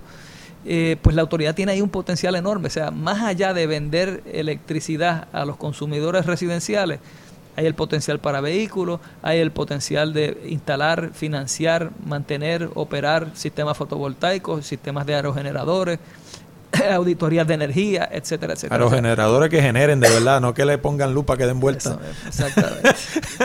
que hay, hay, hay un buen ejemplo aquí, ¿verdad? este, de hecho, hace, yo creo que ya hace un año que yo cubrí en el programa, para aquellos que tengan duda que el auto, que el auto eléctrico viene, hace como un año yo cubrí en el programa que eh, Rockefeller, creo que es Nelson, el, el, el, más reciente de los Rockefeller, se salió del mundo de los hidrocarburos, vendió todo lo que tenía invertido en hidrocarburos y se salió de ese mundo y se va a dedicar y que a tecnologías verdes, dice él. Y yo digo que eso no es otra cosa que the writing on the wall. O sea, el individuo ve que los hidrocarburos van para abajo y que lo nuevo van a ser las tecnologías verdes, los autos eléctricos y otro tipo de cosas. Pues él se mueve su inversión, porque él en, instancia un capitalista, mueve su inversión en una dirección diferente. Y pues si tú estás pendiente y estás viendo lo que pasa, pues, ¿sabes? Si tienes alguna duda de que el carro eléctrico viene, lo que tiene que observar esas cosas eso es, eh, como tú dices, the writings on the wall. Eso está ahí, está patente, todo el mundo lo está viendo, pero Puerto Rico como que no, no, no, está ciego, ¿verdad? Este, hay un dicho que dice, eh, resumiendo eso que tú acabas de comentar, que en la medida que nosotros consumimos más energía de fuentes fósiles, más alto se va poniendo el precio y mientras más energía renovable utilizamos, más bajan los precios de esos sistemas. Sí, por la, por la ley de Moore, creo que es el que decía que todos los años se va a reducir en un 10% todo lo que sea tecnología. De hecho, este, eso ha sucedido por los últimos 50 años. las cosas que este año son lo último, el año que viene, pues ya están pasadas de moda y te cuestan una cuarta parte de lo que te costaban este año y así por el estilo, ¿no? Este, yo pensando, ahorita hablábamos de las casas inteligentes y las casas verdes y todas las cosas que hay que hacer para que sean inteligentes y sean verdes. Eh, hay un, factor de obsolescencia. ¿Cómo yo puedo, si yo quiero eh, moverme en la dirección de una construcción verde o una construcción este, inteligente, asegurarme de futurizar, si le podemos llamar así entre comillas, mi inversión, que no se me muera en las manos, que no se me obsoletice? Hay un término que está utilizándose con más y más frecuencia, es el término de resiliencia en el diseño y construcción de edificios. Resiliencia se refiere precisamente a eso, cómo nosotros podemos diseñar edificios que puedan adaptarse a cambios en el clima, a cambios económicos, a cambios, digamos, en la frecuencia de huracanes, a terremotos, a la obsolescencia de los mismos equipos. ¿Cómo nosotros podemos diseñar edificios que puedan adaptarse a eso sin que en el transcurso de esa vida útil del edificio tengamos que hacer unas inversiones enormes para lograr esos cambios? Pues ya se están diseñando edificios que apuntan en esa dirección. Solo nuevamente para tener sentido de eh, escala, tamaños y, aclarar las ideas. Ya por ejemplo se hace, se están eh, estudiando hormigones, por ejemplo, que se limpian de forma automática con la exposición al sol. ¿Cómo que se limpian? O sea, tú sabes que... O sea, se le va el hongo negro ese que le sale por fuera. Exactamente. Mientras estén expuestos al sol, entonces las fachadas este, oeste y sur reciben bastante sol durante el año, pues esas fachadas se pueden hacer de tal manera con estos hormigones especiales que se está experimentando para que con el transcurso del tiempo el mismo hormigón ayude a que con la lluvia ese, ese hongo que se le forma se le, se le eh, se remueva. No hay que, lavarlo con el pressure washer. Y que a veces que ni siquiera se forme, ¿verdad? Por ejemplo, en una fachada sur es presumible pensar que ni siquiera se va a formar ese hongo ahí porque va a tener estos componentes en el mismo hormigón. También se está experimentando con hormigones que se reparan solo que tienen componentes químicos en su estructura eh, de, eh, del hormigón, del cemento, perdón. Y entonces cualquier fisura que sea relativamente fina el mismo hormigón empieza con su reacción al ambiente a rellenar esas, esas mismas grietas. O sea que hay unas posibilidades enormes. Nosotros en las casitas estas que recién estaba comentando, incorporamos uno de esos elementos, le llamamos transformabilidad pasiva.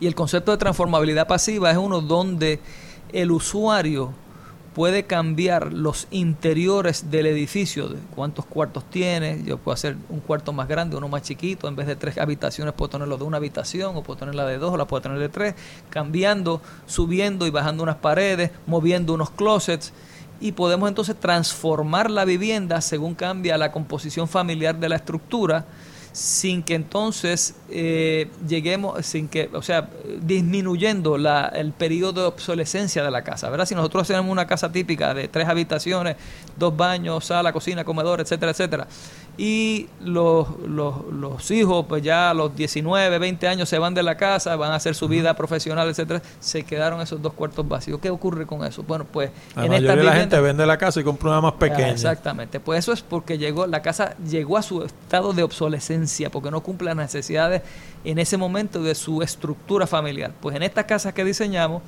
existe la posibilidad sin tener que entrar en procesos de demolición ni de reconstrucción, sencillamente moviendo paredes y closets sea, porque son como quien dice desarmables. Son, los closets están sobre ruedas y forman un pasillo y entonces se le pone un freno a las ruedas de los closets, se le saca el freno a la rueda de los closets y los ruedos son reposicionables y podemos cambiar toda la estructura interior de la habitación, de la, de la casa, para tener una habitación o dos habitaciones o tres habitaciones o una oficina domiciliaria y una habitación. O sea, existen una plétora de posibles escenarios. Entonces, es como el concepto podríamos tal vez decir que es una vivienda que en lugar de tener un, una planta de piso, un floor plan, ¿verdad? Como se le dice en inglés, pues tiene una para cuando la casa tiene 10 años, tiene otra planta de piso para cuando la casa tiene 15 años, otra planta de piso cuando tiene 20 años y otra planta de piso cuando tiene 30 años. En un sistema de eh, un edificio inteligente, ¿verdad? Llevémoslo al extremo. Un edificio inteligente sería tal vez capaz en un futuro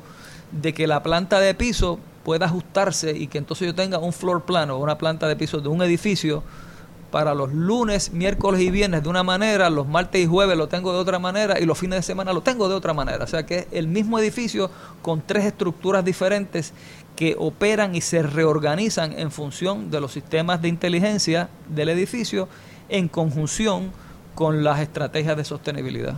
Inclusive a lo mejor podría ser una cosa por el día y otra por la noche, Ah, distinta al sí, mismo edificio. Seguro que sí, o sea, seguro que sí. dedicarlo a fines distintos, ¿no? Oiga, y en términos de que propicien, eh, o- eh, o- que propician real- realmente la resistencia al cambio, eh, ¿qué, se hace, ¿qué se está haciendo en eso? Por ejemplo, la gente ve la- la- los edificios verdes y, e inclusive en, algunos casos las estructuras inteligentes como estructuras pequeñas, incómodas, frágiles, piensan que son cosas que bien aquí en Puerto Rico la gente vive pensando en los huracanes, por ejemplo. Eh, habrán otros países, por ejemplo, donde vivirán pendientes a los temblores y otro tipo de problemas, ¿no? Eh, eh, eh, en ese tipo de que, que si vamos a ver es un elemento de educación. ¿Qué se está haciendo en esa dirección? Porque yo creo que, o sea, si no se hace algo en esa dirección, o sea, de nada vale hacer las estructuras si la gente no las compra. Eso es así. Yo creo que la educación es un elemento absolutamente esencial y fundamental en todo esto. Eh, ya las escuelas de arquitectura, todas las escuelas de arquitectura en Puerto Rico tienen sus programas de sostenibilidad y de edificios inteligentes donde los estudiantes se educan en estos procesos, en estas tecnologías, de tal manera que cuando salen a practicar la profesión, ya están entrenados y entonces esa práctica profesional no ve los edificios inteligentes y los edificios sostenibles como la excepción, sino como la regla. Y usted dice todas las, las escuelas de, de arquitectura, arquitectura. y de ingeniería, añado Eh, también, sí. Ah, ok. Sí, por eso, porque que yo sepa, por lo menos que yo conozca, estaba la de la UPI y la del Politécnico. ¿Hay más? Sí. De arquitectura me refiero. Sí, sí, ¿Hay más? Ahora hay cuatro escuelas. Está la Escuela de Arquitectura de la Universidad de Puerto Rico, que fue la primera, la pionera, ¿verdad?, en eh, la educación de arquitectura en Puerto Rico. La segunda, la Universidad Politécnica en Atorrey. La tercera, la Universidad, la Pontificia Uni- Universidad Católica de Ponce, Ah, tiene una escuela de arquitectura. Y la Universidad del Turabo recién está iniciando también un programa de diseño y arquitectura. O sea que hay cuatro, cuatro recintos donde se pueden entrenar personas para el diseño de estructuras y de objetos también. Y estas cosas que nosotros estamos hablando, ¿se estudian como una especialidad o son una clase que uno tiene que coger para pasar el bachillerato? Pues antes, antes al principio, cuando se estaba iniciando todo el discurso de la sostenibilidad, pues había un curso particular de sostenibilidad, ¿ok? Ahora no solamente existe ese curso, ¿verdad? Que es un curso introductorio sobre la sostenibilidad, sino que todo el currículo ha sido permeado con la idea de la sostenibilidad. O sea que ah, si en, hace, digamos, 15 años atrás había un curso que hablaba sobre sostenibilidad, estos son los principios básicos de la sostenibilidad, etcétera, etcétera, pues se quedaba eso como un curso aislado. Hoy día todo eso se integra a todo el resto del currículo, ¿verdad? Por ejemplo, en el curso de diseño, pues ya lo que se dice en el curso introductorio se aplica en el curso de diseño. Ya entonces un estudiante no solamente lo oye de un conferenciante, sino que lo aplica en los proyectos de diseño que desarrolla en el taller de diseño de arquitectura.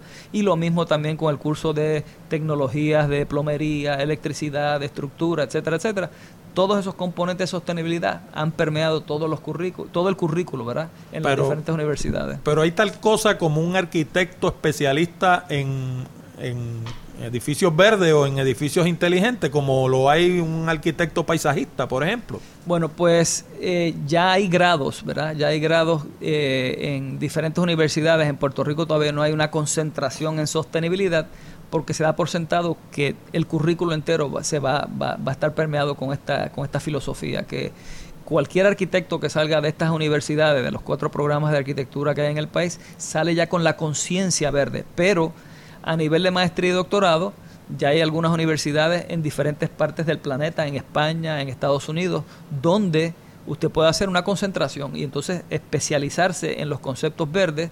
Existe también un proceso de acreditación eh, a través del US Green Building Council para eh, gerenciar los procesos del sistema LEED.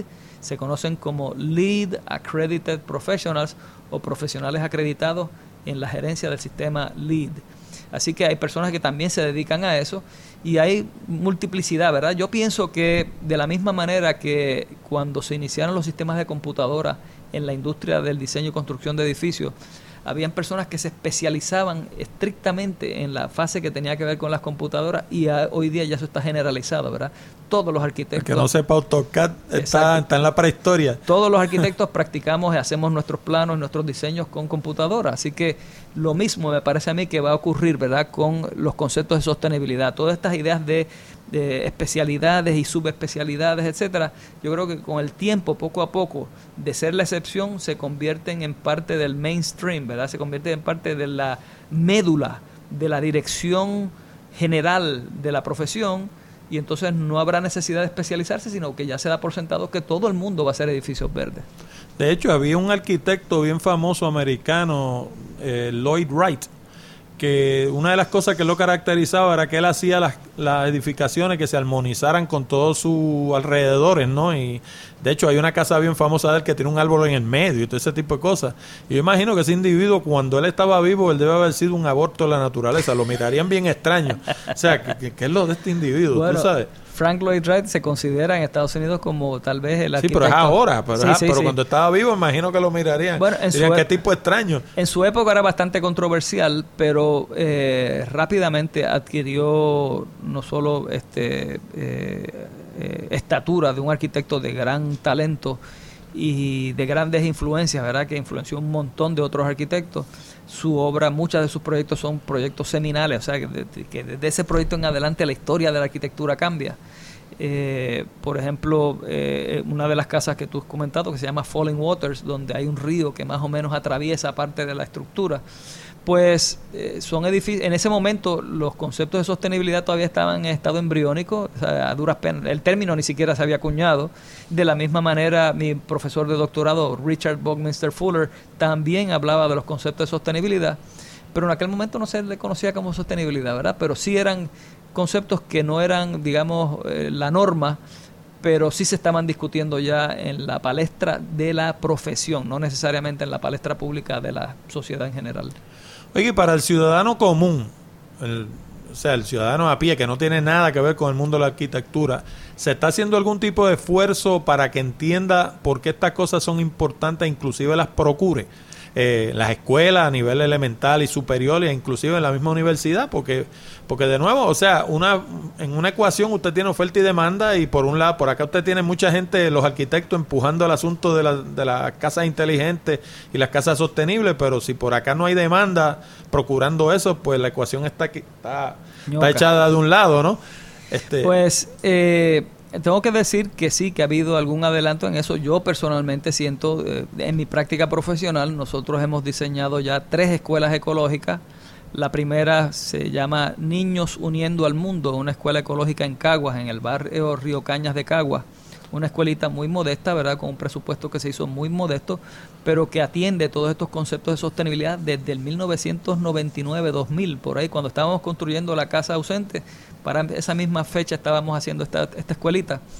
Eh, y lo mismo entonces con la Escuela Ecológica de Culebra, que terminamos en el 2006, y la escuela, la nueva Escuela Ecológica de Dorado, que terminamos en el 2012. Son tres ejemplos de escuelas que son sostenibles, donde los currículos de los estudiantes se han adaptado para que tengan conciencia de que el edificio donde están estudiando tiene todos estos componentes. Y entonces, por ejemplo, el curso de matemática en lugar, por decir una, una, experiencia muy particular, una maestra en lugar de sumar China, seis chinas con cinco manzanas, pues a lo mejor suma seis paneles fotovoltaicos y cinco lámparas LED, ¿verdad? Entonces, como las pueden ver en la instalación donde están estudiando. Y profesora que es un que como yo sé que, son cinco paneles fotovoltaicos verdad pues véngase vamos a subir al techo y vamos a verlos porque en la escuela los tenemos verdad y qué es una lámpara LED pues mire vamos a ir a este sitio a esa y la puede señalar y todo verdad o sea que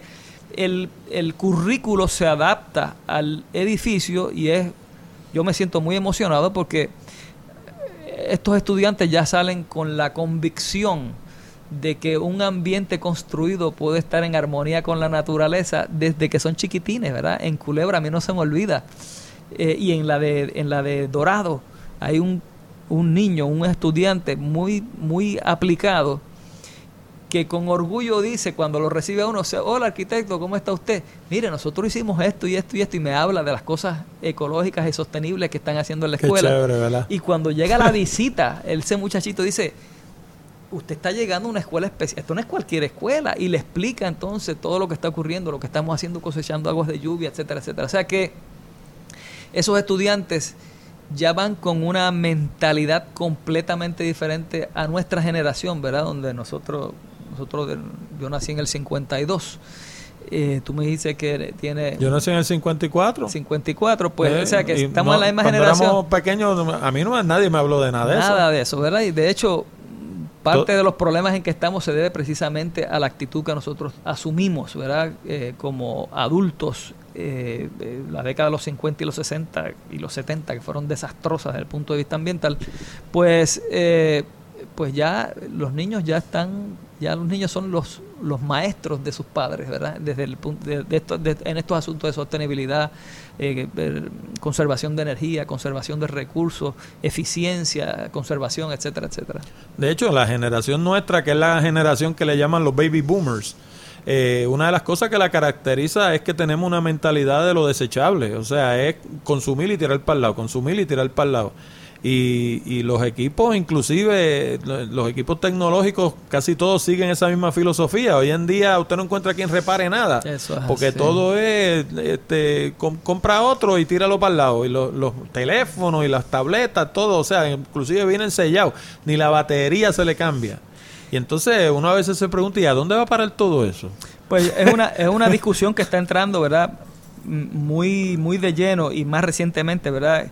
¿Cuán sostenible o cuán verde es la industria de las comunicaciones digitales, cuán verde es un celular, un teléfono inteligente, cuán verde es una computadora. Y uno podría decir, caramba, son muy eficientes. Pero cuando uno empieza a considerar todo ese escenario que tú acabas de pintar, ¿verdad? ¿Qué ocurre con los teléfonos que se obsolecen? y el grado de obsolescencia de un teléfono inteligente... Dos años. Sí, a veces hasta menos, ¿verdad? Pues, ¿qué ocurre con todos ellos? Se lanzan, se pierden, tienen eh, metales que pueden hacer eh, grandes, eh, pueden contaminar grandes espacios de grandes espacios naturales, cuerpos de agua, etcétera, etcétera.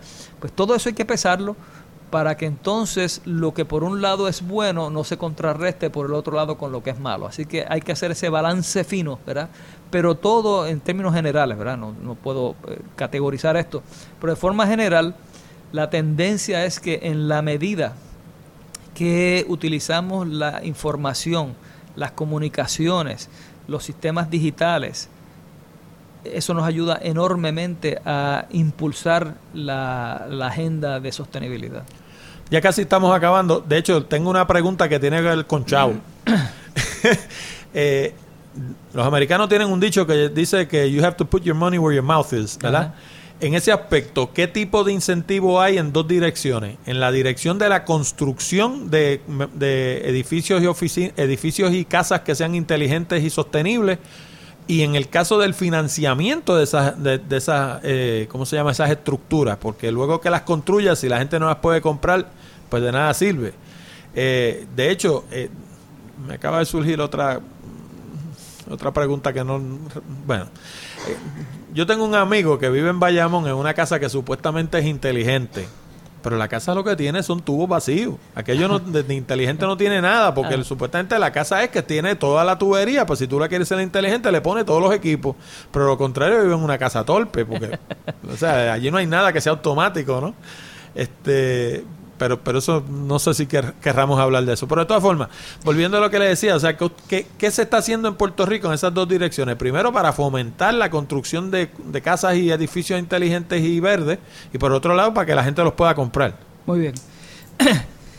Eh, y lo, lo que voy a decir lo digo por experiencia propia, ¿verdad? Cuando nosotros terminamos estas dos, de hecho, justo cuando yo terminé la casa la casa ausente en el año 1999. Yo recuerdo que en el 2005, si recuerdo bien, en el 2005 la Asociación de eh, Evaluadores, los tasadores de Puerto Rico, me invitaron a hablar sobre eh, las construcciones verdes y la, la tasación Y yo recuerdo que en esa conferencia yo hablé de cómo tasar un árbol. ¿Cuál era el beneficio que nos daba un árbol? Y contrario a mis años más jóvenes, donde yo me amarraba al tronco de un árbol y, y decía que no, este árbol no se puede cortar porque tiene unos beneficios intrínsecos, etcétera, etcétera lo hacía de manera casi visceral, ¿verdad? religiosa. Eh, religiosa y emocional. Pero hoy día estas cosas se pueden medir científicamente y calcular al pelo cuántos BTUs menos de aire acondicionado yo voy a utilizar si tengo el beneficio de la sombra de un árbol, por ejemplo, ¿verdad? Pues yo traté de impulsar esa idea en los tasadores en Puerto Rico, pero pues era todavía en aquel momento era muy al inicio. Predicar en el desierto. Bien difícil. Más recientemente tuvimos una experiencia interesante porque estas viviendas que nosotros diseñamos, que tenían todos estos componentes, al momento de hacer la tasación, los tasadores no estaban preparados para hacer la tasación, no sabían cómo valorar la vivienda.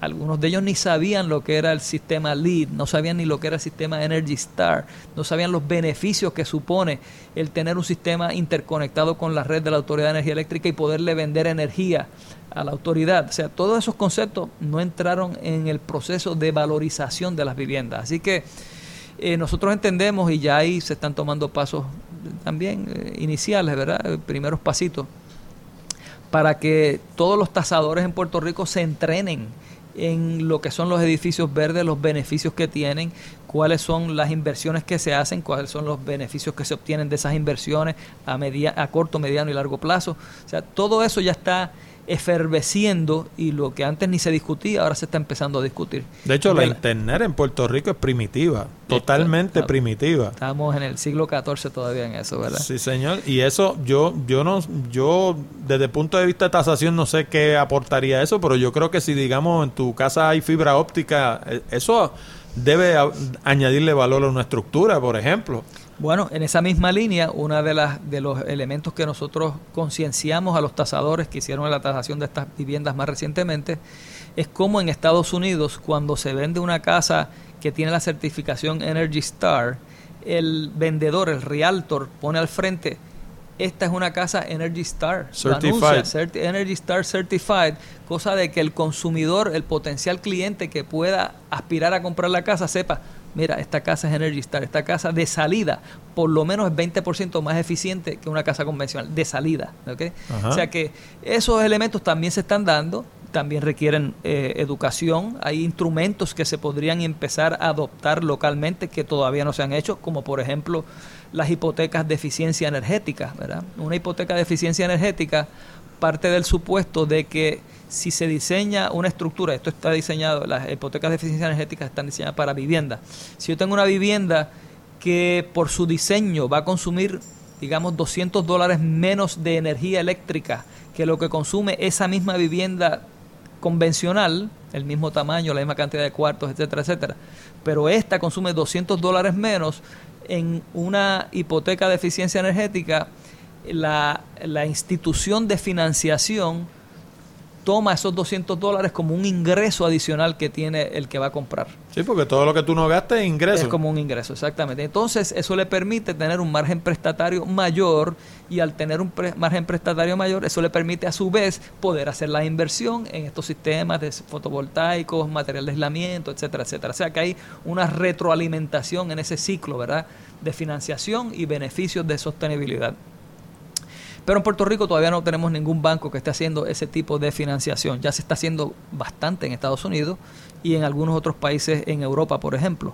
Eh, pregunto, ¿de quién es el trabajo de promover ese tipo de cosas? ¿Del Colegio de Arquitectos?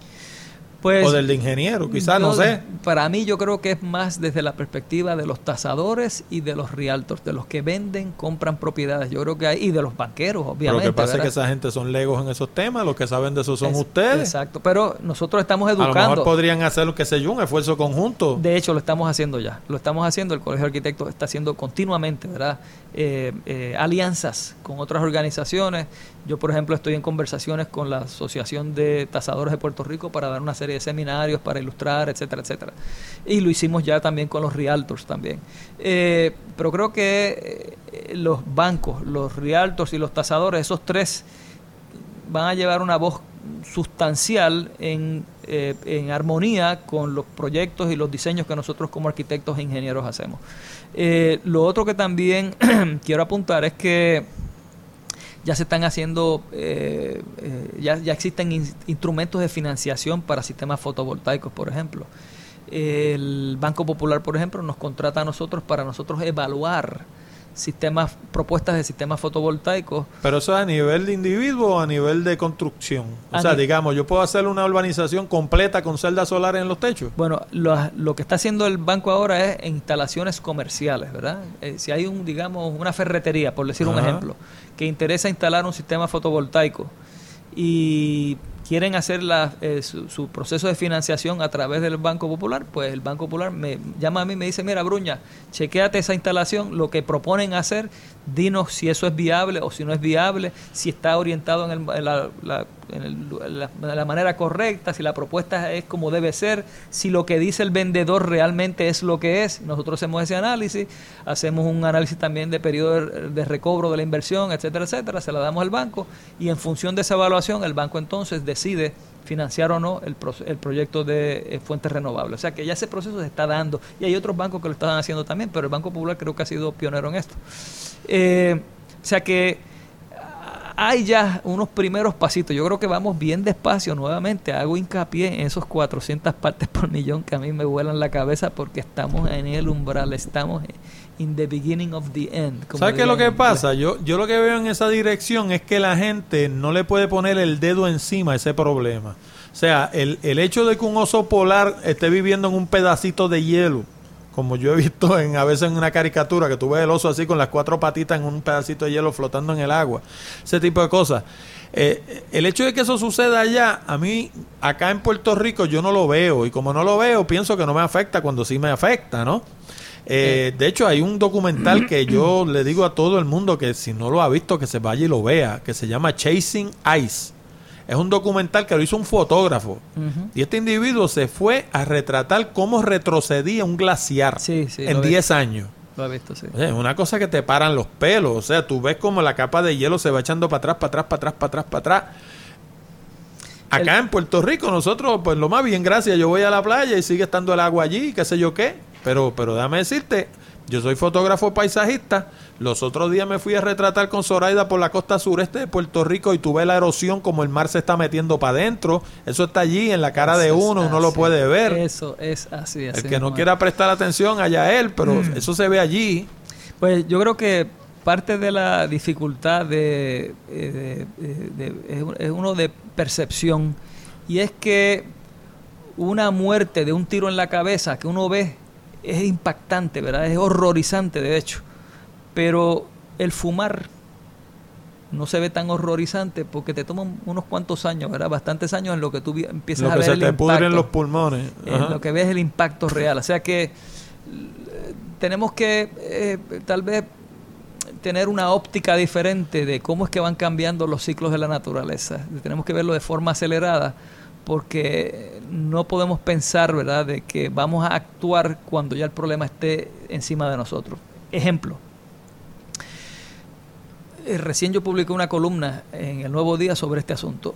Cuando se, eh, se cedió en la operación y administración del aeropuerto de Puerto Rico. Es un contrato de 50 años que se vence en el, año 2052. me parece una barbaridad. Pero... 2052. Pero pregunto yo, de manera de forma retórica, aunque realmente subyacentemente no lo es, se tomó en consideración que probablemente para esa fecha ya la pista del aeropuerto está inundada de agua por los aumentos en los cambios climáticos la compañía mexicana va tiene planes de mitigación para que ese aeropuerto siga operando después del 2052. Nos van a entregar el aeropuerto inundado. Tenemos que pensar en mudar el aeropuerto internacional de Isla Verde a otro lugar porque para esa fecha ya va a estar inundado. Sí, porque la gente jura que eso está lejos, pero si tú lo miras arriba, del aeropuerto a la playa lo que hay son, qué sé yo, 150 pies, 200 pies. Y la diferencia en nivel de altura es despreciable, es una cosita de nada. O sea que con un aumento minúsculo que ocurra en el nivel del mar, se ese, en la pista. ese aeropuerto se hace inservible.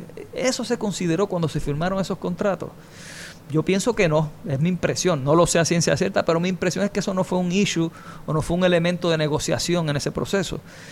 Esos son los tipos de preguntas que nos tenemos que hacer. Lo mismo con las plantas termoeléctricas, que típicamente están cerca de algún cuerpo de, agua o del mar para hacer intercambios de calor. Cuando los niveles aumenten, tendremos que pensar en un escenario donde vamos a tener que reubicar todas estas plantas termoeléctricas. ¿Qué va a ocurrir con eso? que muchas están obsoletas, lo que va a tener que quitarla y poner una nueva. Exactamente, pues todos son elementos que nosotros tenemos que empezar a discutir ahora. Es como no vamos a hablar sobre lo que el daño que hicimos ayer y los efectos que vamos a tener mañana, sino el daño que hicimos hace 20 años y los efectos que vamos a tener dentro de 50 años. Tenemos que ampliar esa visión hacia el futuro porque en ese futuro es que nosotros vamos a vivir. Nuestros hijos sobre todo. Exactamente, nuestras futuras generaciones así mismo. Y esas futuras generaciones, muchas, pero eso es otro programa, muchas de ellas la actitud que tienen es de coger un avión. Lamentablemente. No, están en la de resolver nada tampoco. hay mucho de eso, ¿verdad? Doctora eso, Eso, es otra discusión. Doctora Bruña, una última pregunta y terminamos. Y esta pregunta yo siempre la hago. ¿Hubo algo de lo que yo no le pregunté de lo que a usted le hubiera gustado hablar? Pues fíjese, tengo que confesarle que fue bastante exhaustivo en sus preguntas y bastante, bastante somero, ¿verdad? Yo creo que cubrió todas las bases de lo que yo pensaba que me iba a preguntar y en efecto me preguntó, así que como periodista y comunicador lo felicito desde ese punto de vista. Gracias, gracias. Pues nada, este, con eso damos eh, por terminada la entrevista y pues muchas gracias nuevamente por participar en Hablando de Tecnología. Siempre a tus órdenes, cómo no. Bueno amigos y amigas, con esto llegamos al final de esta edición de Hablando de Tecnología con Orlando Mergal. Agradecemos la participación del doctor Fernando Abruña en el programa de hoy.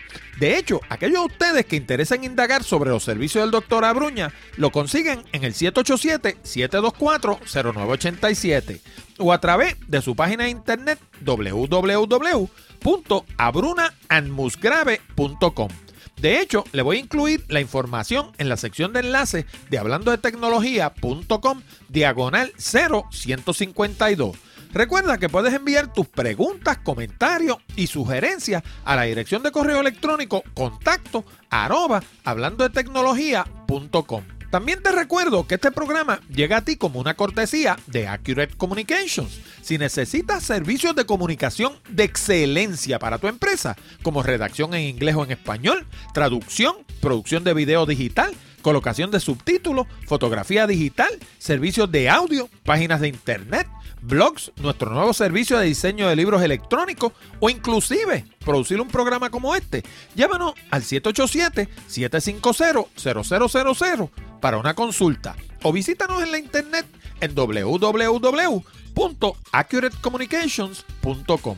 Además, te exhorto a visitar nuestras otras propiedades en la internet, como nuestro blog Picadillo, donde encuentras casi 300 entradas sobre negocios, comunicación, tecnología y otros temas de interés. Encuéntralo en www.picadilloblog.com. Y si te gusta viajar, no te pierdas Puerto Rico by GPS, donde encuentras fotos, información, audio, video y mapas con coordenadas GPS para llegar a sobre 100 lugares hermosos en todo Puerto Rico. Encuéntralo en www.puertoricomygps.com. Te habló Orlando Mergal. Con esto me despido hasta la próxima semana cuando discutiremos más temas interesantes del mundo de la tecnología. Hasta la próxima, amigos.